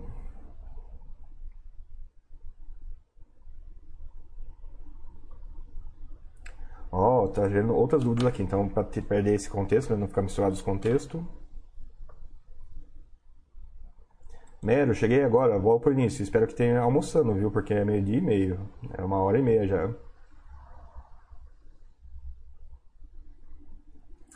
Nossa, calma aí, deixa eu ler a pergunta. WACL. Obrigado, André. Resposta. Então, se houver emissão e sei que não terei dinheiro para exercer, posso alugar e receber um dinheiro de volta em vez do direito virar pó? Sim, pode. Você vai receber o, o valor do aluguel, tá? E vai receber esse tal de direito do D mais 5. Tal. Vai que essa conta do D mais 5 dá zero. Não vou garantir que você vai receber alguma coisa. Você vai potencialmente receber alguma coisa, ok? Vai que o preço mergulha abaixo da emissão e a conta é o valor positivo da diferença. Não sabemos. É, minha suspeita, inclusive. Então, a resposta à sua pergunta é potencialmente sim. Em vez, ah, essa emissão não vai ter nem direitos. Você não vai conseguir vender.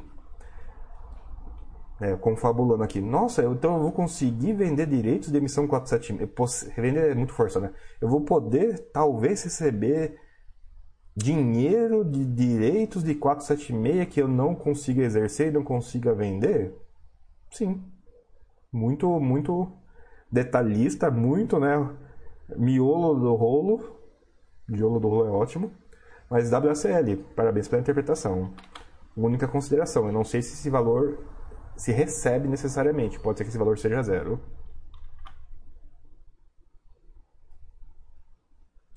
Uh, Faraco, André, como devemos analisar uma subscrição para verificar se vale a pena fazer uma pseudo-arbitragem? Poderia pegar um FII para exemplificar?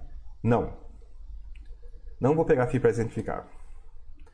É, mas posso responder, Faraco. Faraco, exige tempo fazer isso, fazer pseudo-arbitragem. Então você tem que saber quanto, quanto custa uma ou duas horas do seu dia. Custa mesmo dinheiro. Porque a primeira coisa que tem que fazer para avaliar é se vale o seu dinheiro. Eu tenho uma cota, vou fazer pseudo-arbitragem, vou vender, vou ter que pôr na agenda, vou ter que abrir o home broker, mandar e-mail, escriturar a venda, escriturar a emissão, lembrar que tem uma coisa no meio do caminho, minha planilha vai receber uns lançamentos a mais. Vai receber 60 centavos? Você não faz isso. Você vai fazer se o dinheiro for bom para você. Então, primeira coisa é ter uma noção de quanto custa em tempo para você fazer isso para você comparar qual que é o potencial retorno que você tem. Porque calcular o potencial retorno é fácil, né? A, cota, se tem mil cotas com uma diferença de um real, é mil real. Se tem mil cotas com uma diferença de 30 reais, é 30 mil reais, né? Ambos fazem muita diferença. E isso é a primeira avaliação que você faz, se você sequer vai fazer. E a segunda avaliação é a seguinte: tem que tomar cuidado com o imposto de renda. O objetivo da pseudo-arbitragem é sair com mais dinheiro que você começou, sair com mais cotas do que você começou. Dependendo do imposto, você sai com menos cotas ou com menos dinheiro. Daí eu não acho que vale a pena. O Rodrigo de Medeiros acha que vale a pena em todas as situações, porque, porque atualiza o seu preço médio. Se você tiver com o objetivo de atualizar o preço médio, ok. Mas, enfim. Então, como devemos avaliar? Cara, espera o direito. Você tá tem 30 direitos na sua conta de um fundo imobiliário. Se você vender 30 cotas e exercer esses 30 direitos, você sai com mais dinheiro ou não, considerando o seu imposto? Esse dinheiro é representativo para você? Sim ou não? Não para a primeira não faz, não para a segunda não faz. É assim que avalia.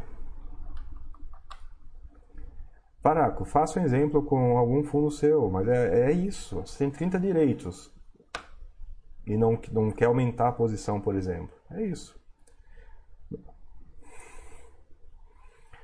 Ah, é uma dúvida muito, muito, muito, muito aérea. Eu sei que isso aqui mereceria explicação, mas é contra a filosofia do site mexer com isso aí, então a resposta, infelizmente, vai ficar na aérea mesmo. WACL. O doador pode escolher entre liquidação financeira ou não? WACL. O doador pode chegar a escolher, ele não pode escolher. Acredite, minha resposta é essa. O doador pode sempre escolher? Não. A resposta à sua pergunta é não. Ele não pode sempre escolher. Parte da decisão às vezes pode ser tomada, pode ele deixa eu, deixa eu responder para você o não aqui, ó. Doador, perceba que são duas colunas aqui, ó, tá vendo? Quem, de, quem decide devolver o direito, que separa o doador com e sem direito, é esse cara. O tomador que decide se devolve. Se o tomador devolver, o doador não opta. Perceba que eu falei emissão 476 agora há pouco, porque a emissão 476 o direito não negocia. Mas não é toda e qualquer emissão, não emissão 476, inclusive tem depósito de direito. Pode ser que o cara devolve o direito e o doador não tenha chance de escolher. Ele só escolhe. Tá vendo que tá exercer aqui entre aspas? Porque eu não sei que ele vai exercer. Ele vai exercer o financeiro ou o filhote. Só que ele. Só que essa coluna aqui está assumindo que ele não recebeu. E essa coluna aqui está assumindo que ele recebeu. Tá vendo que não tem a opção aqui? Então tem uma diferença. Ele pode ter um cenário em que ele não opta. E quem que decide entre esse e esse? Quem decide é o tomador, não é o doador. O doador cai num cenário ou cai no outro cenário com base na decisão do tomador. Sim, pessoal, estou sendo repetitivo, estou tacando a questão por vários ângulos, porque a repetição né, gera legitimidade. E às vezes eu sei que a pessoa entende por um e por outro, entende na afirmativa, entende pela exclusão. É importante exercitar todos os caminhos. É, WSL ficou claro na dúvida aí?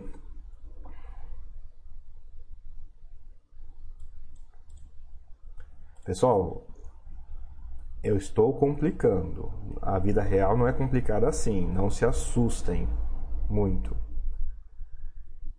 A priori, o doador vai sempre poder participar da emissão. Só que pode ser exprimido no prazo, pode ser exprimido em operacional. É isso que eu tenho que avisar. O tomador tem que tomar muito mais cuidados, porque ele pode ter que devolver mil cotas. Pessoal, vocês viram? Vocês viram uma emissão aí, acho que é RBVA, que, a, no, que na preferência 2, o direito de preferência 2 são mil, mil por cento ou 10 mil por cento, alguma coisa assim? Vocês viram isso? Ó, esse vai ser um exemplo bom. Que bom que lembrei disso. Quem sabe de cabeça aí o direito de preferência da RBVA? Não queria caçar, gastar tempo com isso, mas quem souber aí, já que ninguém caiu na minha pegadinha do Loft 1, mas ainda vou voltar para tentar falar do DEMAC. Pessoal, qual que é o direito de preferência 1 do RBVA e qual que é o direito de preferência 2 do RBVA? Vamos ver se alguém tem aí a mão, eu vou tentar caçar aqui enquanto isso. Cadê você? Pá, pá, pá, pá, pá, pá, pá, pá, pá. Ah, vocês adoram, vocês pedem exemplo numérico para mim, eu vou dar exemplo numérico de caso ruim. De caso tenebroso.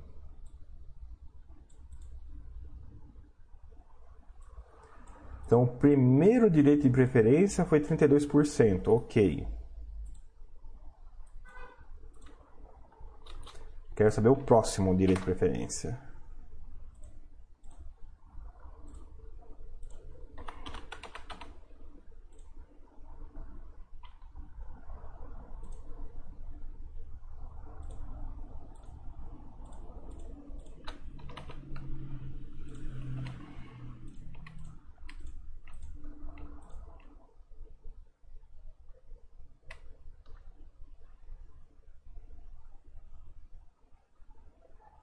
Ah, é esse mesmo.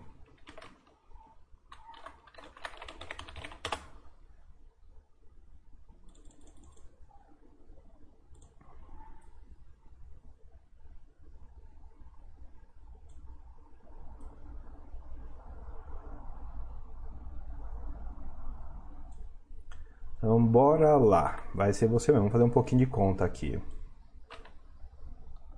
Deixa eu abrir o Excel para deixar fácil. Cadê você, Excel? Excel não é, né? Mas sim, sim. Serve, serve de, serve de bom substitutivo. E eu preciso agora que vocês vejam meu desktop.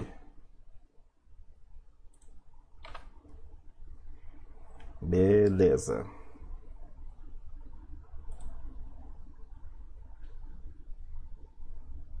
É isso aí mesmo, perfeito. Ó. Vamos fazer a conta então, pessoal, rapidinho aqui, porque é divertido isso. É, de novo, ó, a situação, a situação inicial, a situação inicial, acho que é essa aqui, ó. O cara, o cara, vamos lá, vamos, vamos dar um exemplo bom aqui, ó. O cara tomou emprestado sem cotas ele tem que devolver quantos? Bom, ele tomou empréstimo. Empréstimo. Tomada. Sem piadinhas de eletricidade, por favor. Ele tomou em empréstimo sem cotas. Empréstimo. A pergunta é: ele deve devolver quanto? Então, devolução empréstimo ele tem que devolver inicialmente sem cotas. Só que no meio do caminho, o fundo anunciou uma emissão. Ele vai ter que devolução preferência. É 32% eu acho. Ele vai ter que devolver igual esse vezes 32. 32 é um número quebrado lá. 0,326, só que obviamente não tem não tem não tem fração, ele tem que devolver então 32 cotas. Ah, vou, vou pôr na positiva para ficar divertido, igual menos esse. Então ele teve que receber os 100 nas cotas, teve que devolver 100 do empréstimo, teve que devolver 32 da preferência e agora alguém muito malucamente vai falar assim: nossa, que legal, eu posso subscrever 1918% das 32 cotas. Então eu vou subscrever isso, é igual a esse cara vezes 1918,64 dividido por 100. Tudo isso vamos truncar, obviamente, né? Vamos, vamos, vamos, vamos, facilitar a vida do tomador, né? Ele vai ter que devolver né, 614, tem que devolver devolução sobras. É claro que pode ter montante adicional aqui, mas não vamos complicar muito. E aí, pessoal, ficou claro do porquê a resposta a essa pergunta aqui é a partir de 100 cotas?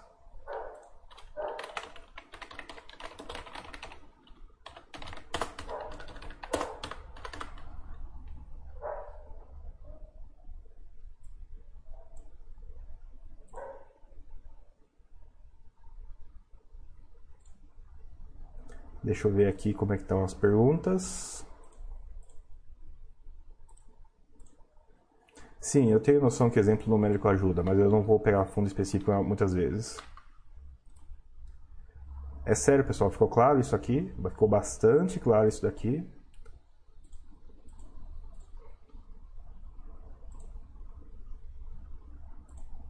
Bom, voltando enquanto não chega dúvidas. A pegadinha, pessoal, do do Loft mostra que fundos de prazo têm complicações. Às vezes o valor patrimonial que você está vendo né, não é nem da sua cota. O que me leva ao caso do DEMAC, que tem aquele VP lá que é, que é, que é inflado e que agora, recentemente, foi desinflado por outros valores a pagar que são também cotas. Não é, isso aqui é um caso de não cotas, isso aqui é uma dívida. Só que esse é o caso de uma dívida lançada no meio do caminho, que percebi conversando em outros fóruns que foi a, a real razão da confusão em Demarc é um você talvez reconheça a expressão, né, uma comédia de erros. A reclamação, o VP deveria estar certo. Então eu fui enganado se o VP está errado. Então, pessoal. O VP. A reclamação não é que o VP deveria estar certo, o VP deveria ser, me servir. Servir a mim. Eu não ter que pensar. E é aí que o pessoal se ferra. Se ferra mesmo. Porque o VP, vocês têm que lembrar, é papo de contador. O VP serve a contabilidade, ele não serve o cotista. E é aí que o pessoal se ferra. Ah, não, mas eu tenho, eu não acho, eu acho que não deve ser assim. Azar. Problema sexual seu. Achar que o VP não deve servir a contabilidade. Chega lá pro contador e fala: "Não. Para de seguir os ditames da sua, da sua profissão e faz do jeito que eu quero." Não vai rolar. E daí, com essa realização, né, que o valor patrimonial serve à contabilidade, é que me dá tranquilidade nesse caso de entender que sim, o VP está errado, porque ele não é significativo. E por que, que ele não é significativo nesse caso? Por uma comédia de erros que é o seguinte: esse fundo começou com cota mil e os cotistas teriam para receber mais do que mil. Ninguém. Detalhe interessante, ele recebeu garantias enormes, muito acima de mil, e não estava na contabilidade, ninguém reclamou. O cotista ia receber um pouco mais que mil, e na contabilidade estava mil, e também ninguém reclamou. Ou seja, o ativo estava errado, o passivo estava errado e ninguém reclamou. No meio do caminho, veio uma reavaliação das garantias. E subiu o valor. As pessoas ficaram felizes. O BP subiu. Passou em um tempo, veio esse lançamento aqui da primeira, nem de todas as dívidas, da primeira dívida do fundo. O valor patrimonial caiu. As pessoas entristeceram. Ah, mas deveria estar certo. Não, não teve certo em nenhum momento da vida dele. Por quê? Os mil iniciais, pessoal, entraram pelo valor da compra das garantias, não o valor de quanto elas valiam, e pela primeira dívida que ia ser paga, que eram os cotistas. Chegou no meio do caminho uma reavaliação. Subiu os ativos, não mexendo no passivo. Tinha, esse fundo tem algumas dívidas que, que eram possíveis desde o começo, mas contabilidade não se preocupa com o que é possível, se preocupa com o que é provável. A dívida só se tornou provável agora. Daí ele foi lá e lançou. Agora é provável, vou lançar a primeira. A outra dívida nem está lançada aí ainda. A reavaliação dos ativos e a dívida se tornarem prováveis são eventos separados, isolados, independentes na contabilidade. Ok, assunto avançado. Ainda assim, o VP serve à contabilidade. E na contabilidade, esses eventos são isolados, separados, independentes. Literalmente, chegou para o contador. Olha, os ativos aqui não eram mil, eram 1.500. Ah, tá. Subiu o VP. Ah, e a dívida? Não, a dívida não é provável ainda. Opa, a dívida se torna provável. Hora de lançar ela. Lança ela.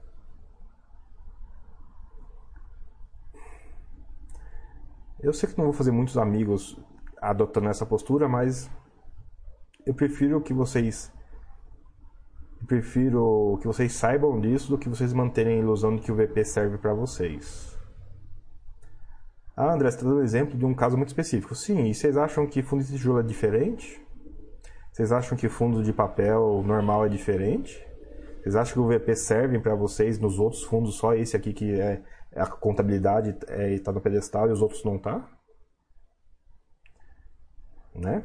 Uma coisa importante para lembrar. Paizão fala, que rolo! Pois é, eu não sei agora se é sobre. se é sobre alugar. alugar. Se é sobre alugar 100 cotas e ter que devolver 745 ou sobre é, ativo, é, ativo ser majorado independentemente do passivo no meio do caminho em fundos de prazo com classes de cotas e coisas malucas no meio ainda, né? Qual, não sei de qual que vocês estão falando aí. Mas, pessoal, percebam que alugar 100 cotas e ter que devolver 745 é perfeitamente alinhado com se eu tomei 100, eu tenho que devolver a partir de 100. Do mesmo jeito que 0 é até 10, 745 é a partir de 100. E sim, eu sei que o exemplo numérico, o caso concreto, é muito mais impactante. Não sei, agora uma pergunta interessante, eu que não acompanhei essa emissão, tem montante adicional, né? Porque a conta não parou aí se tiver montante adicional. Se tiver montante adicional na conta, não parou aí, tá? É só só não quis assustá-lo mais ainda, mas se não tiver, até a conta parou aí mesmo. Por quê? Porque a minha minha suspeita, minha convicção é que é que oferta pública, a, a parte pública da oferta, a ICVM 400, e a oferta restrita, de esforços restritos, ICVM 46, 476, desculpe, elas não entram nessa história de contrato filhote. O que entra no contrato filhote são os direitos econômicos. Direito econômico aqui é preferência 1, 2, 3. Oferta não, oferta está disputando com o mundo, já você já perdeu a sua relação de cotista atual do fundo ou cotista preferencialista do fundo.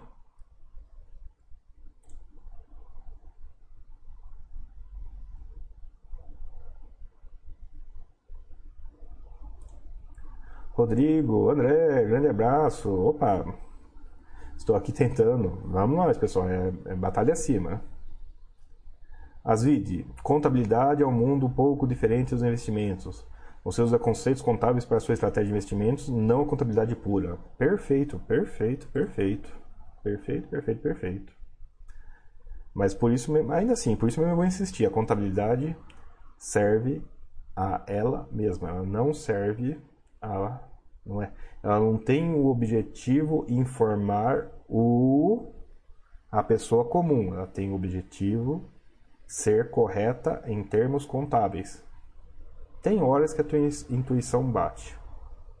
O problema é nas horas que nada bate, não é que não está nem próximo, né? não bate em nada. O Mili mesmo no curso dele lá, cara, não sei se vocês perceberam, mas dois terços do tempo de curso é falar de ajuste contábil, fazê-los e desfazê-los, para tentar sair da maçaroca contábil e entender o, onde é o nível operacional básico, onde tem algum drive escondido ou exagerado pela contabilidade. Que sim, a contabilidade não só esconde, como às vezes exagera algumas coisas. Mas nessa discussão aí eu vou entrar de sola. A contabilidade não serve ao investidor. Menos ainda ao investidor que a PVP acabou aí a análise. Tá? Vamos ver se tem mais alguma coisa interessante aqui para trazer para vocês. Eu vou até tirar essas da lista. Essa já foi falada, essa já foi falada. Ok, ok. Ah, sim, foi um caso interessante esse. Vocês viram lá o presidente Vargas? E detalhe, eu não ganhei a briga do imposto, se vocês estão antes que vocês perguntem. Mas vocês viram o presidente Vargas quantos meses vai ficar sem pagar rendimento? É claro que a conta é um pouco imperfeita, né? Eu não sei o nível de despesa normal do fundo atual, mas vocês calcularam por baixo quantos meses vai ficar sem pagar rendimento o presidente Vargas? porque o presidente Vargas vendeu um prédio em prejuízo e ainda meteu imposto em quem. Presidente Vargas vendeu o prédio em prejuízo e as pessoas que estão em prejuízo pagaram imposto. Ok. Tem um efeito interessante vender o prédio em prejuízo. O fundo teve um prejuízo caixa, regra dos 95%. Ele realizou um prejuízo tanto na contabilidade tanto quanto no mundo real. Portanto, ele não pode distribuir rendimentos enquanto não zerar esse prejuízo. Então a pergunta, se vocês pararem para formular a conta, é a seguinte: pega o prejuízo, escreve ele, dividido pela receita líquida, né, que é aproximadamente a receita caixa, pela receita líquida mensal. Se eu pegar a o prejuízo total e divido pela receita líquida total, vocês vão calcular o número de meses que o fundo fica sem pagar rendimento. Já vou dar uma dica. É o valor de um prejuízo de um prédio que foi vendido, de um prédio, um prédio inteiro que foi vendido com prejuízo gigante sobre um aluguel super reduzido de um prédio só e que está com vacância ainda por cima. Não é uma conta de dois dígitos, tá? Só para adiantar. A resposta dá mais do que dois dígitos.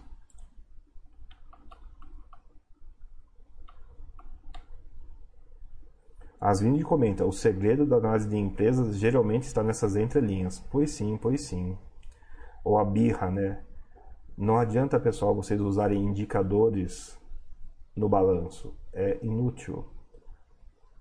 Vocês têm que usar indicadores no balanço ajustado. Essa é a diferença do investidor e do Zé Continha que não nem sabe que nem sabe que está errado, né? Não é que ele está errado, ele nem sabe que está errado, o que é bastante perigoso. Sim, eu vou concordar com a Lindy, né? O, o sucesso está nos ajustes. O problema está no indicador sem ajuste. Não é o indicador que é ruim, é o indicador des desajustado. Sim, não é o indicador sem ajuste, é o indicador desajustado, por óbvio vai dar problema.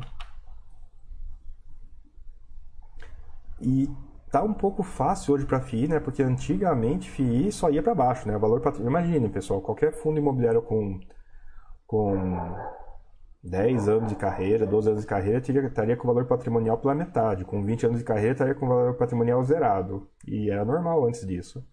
Ah, agora tem reavaliação. Sim, agora tem reavaliação. E a reavaliação faz o preço pular 20%, cair 30%, e isso é normal. Né? Antes ninguém olhava porque era obviamente errado. Agora muita gente olha porque é menos óbvio que ele salta. Não que ele está errado, mas que ele salta.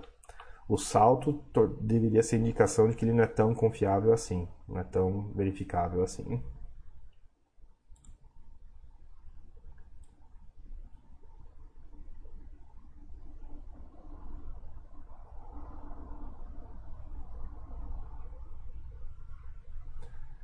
Bom, FAMB já é notícia conhecida, acho que não precisa falar, né? Vai ficar com 100% de vacância. Eu não sei, vocês, vocês pararam para olhar quanto dinheiro tem no FAMB lá, para a gente ter uma noção de quanto tempo ele fica sem inquilino? Eu sinceramente não olhei, mas eu tá, tá anotado aqui para olhar, mas já, já virou notícia antiga. Eu acabei não olhando. Nossa, no gráfico é lindo, né? E vem descendo devagarzinho, devagarzinho, daí dá aquele degrau. Pô! 3,100 para 1.400, 50%. É, em linha com as outras, todas as, as, ocorrências, as outras foram muito parecidas com essa aqui. Não no FAM, em outros fundos com problemas parecidos. Vem daquela porrada. Pá! Mas é uma coisa, uma conta interessante de fazer. Quantos meses FAMB dura sem inquilino?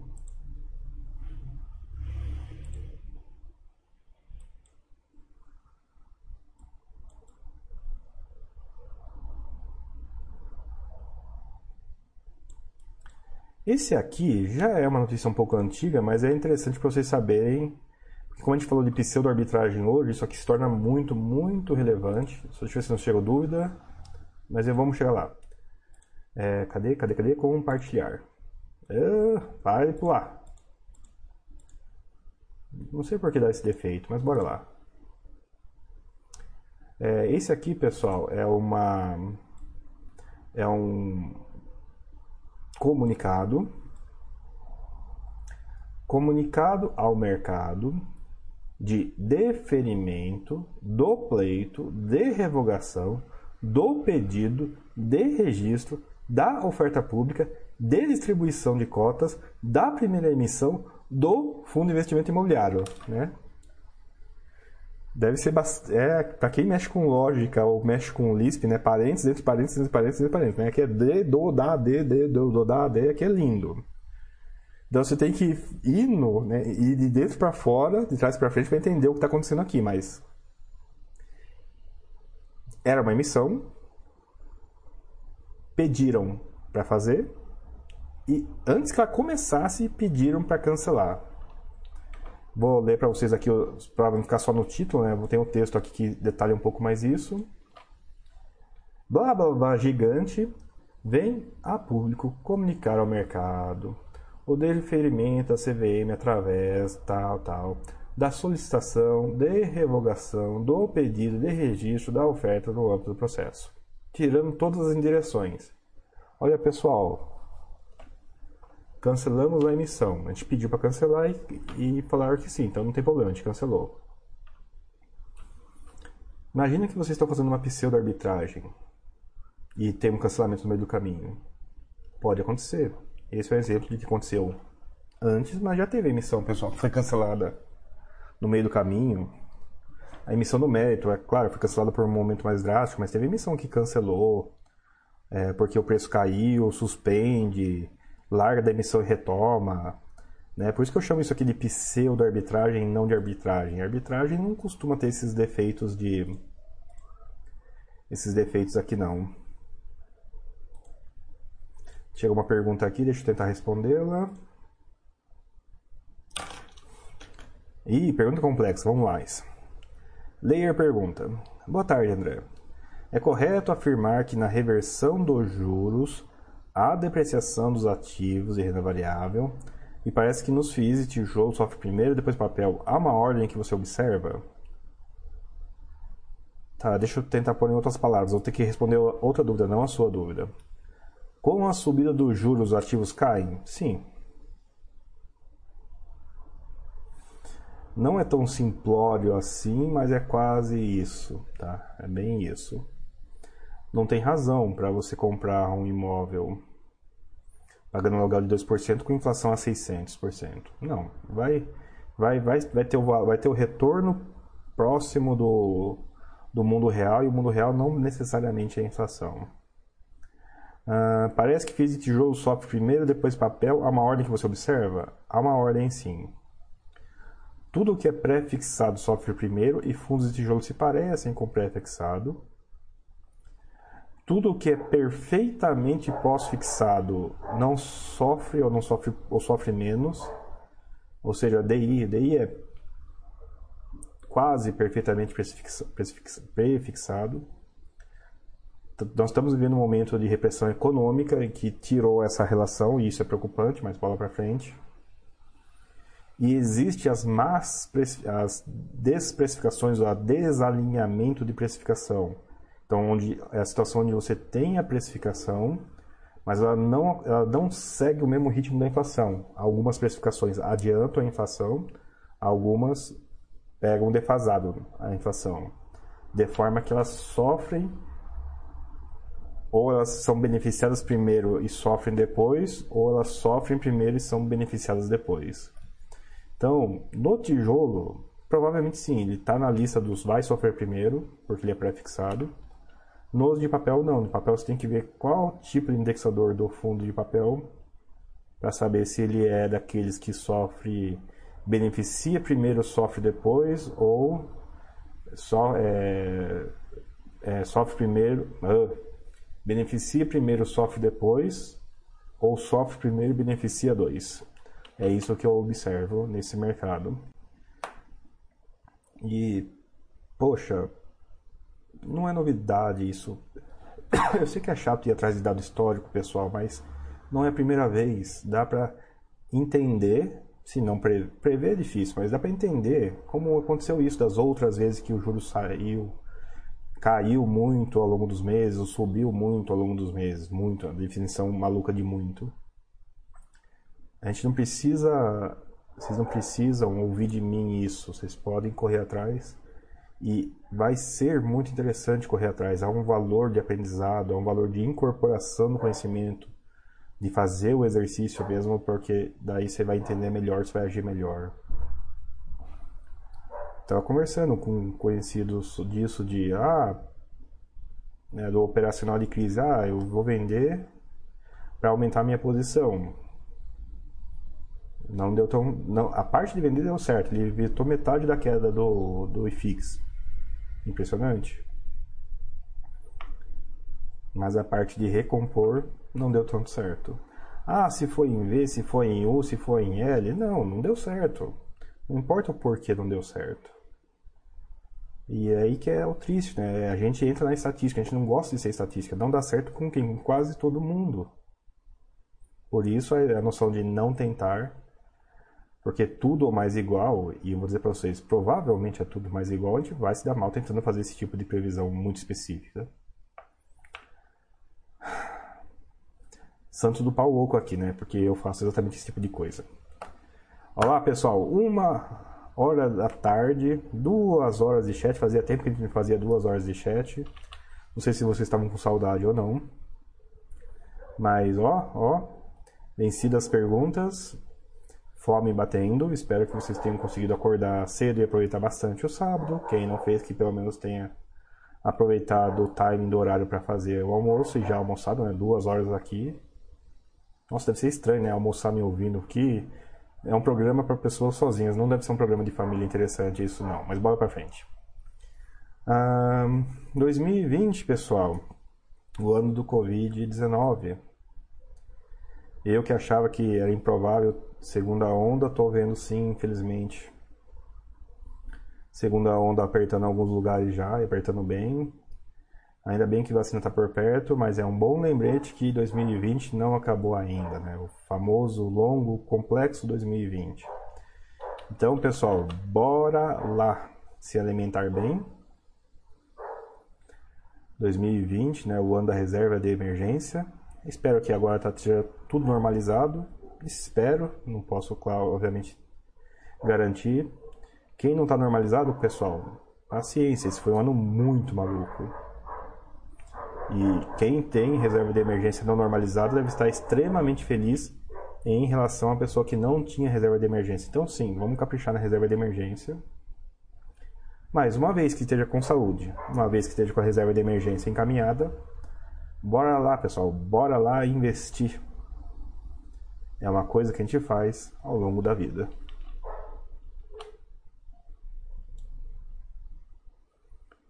Uh, Leir, muito bom, André. Bom final de semana. Obrigado, Leir, que bom gostou. Bom final de semana. Paizão, hoje tem mais chat, 15 horas com o Mauro, ó. Chat de saúde, para ajudar, inclusive. Né? No tópico, inclusive, né? Eduardo, valeu, André. Bom final de semana. Bom final de semana, Eduardo. Paizão, obrigado, André. Abraços, abraços. É isso aí, pessoal. Encerrando o chat de fundos imobiliários aqui pela Baster.com.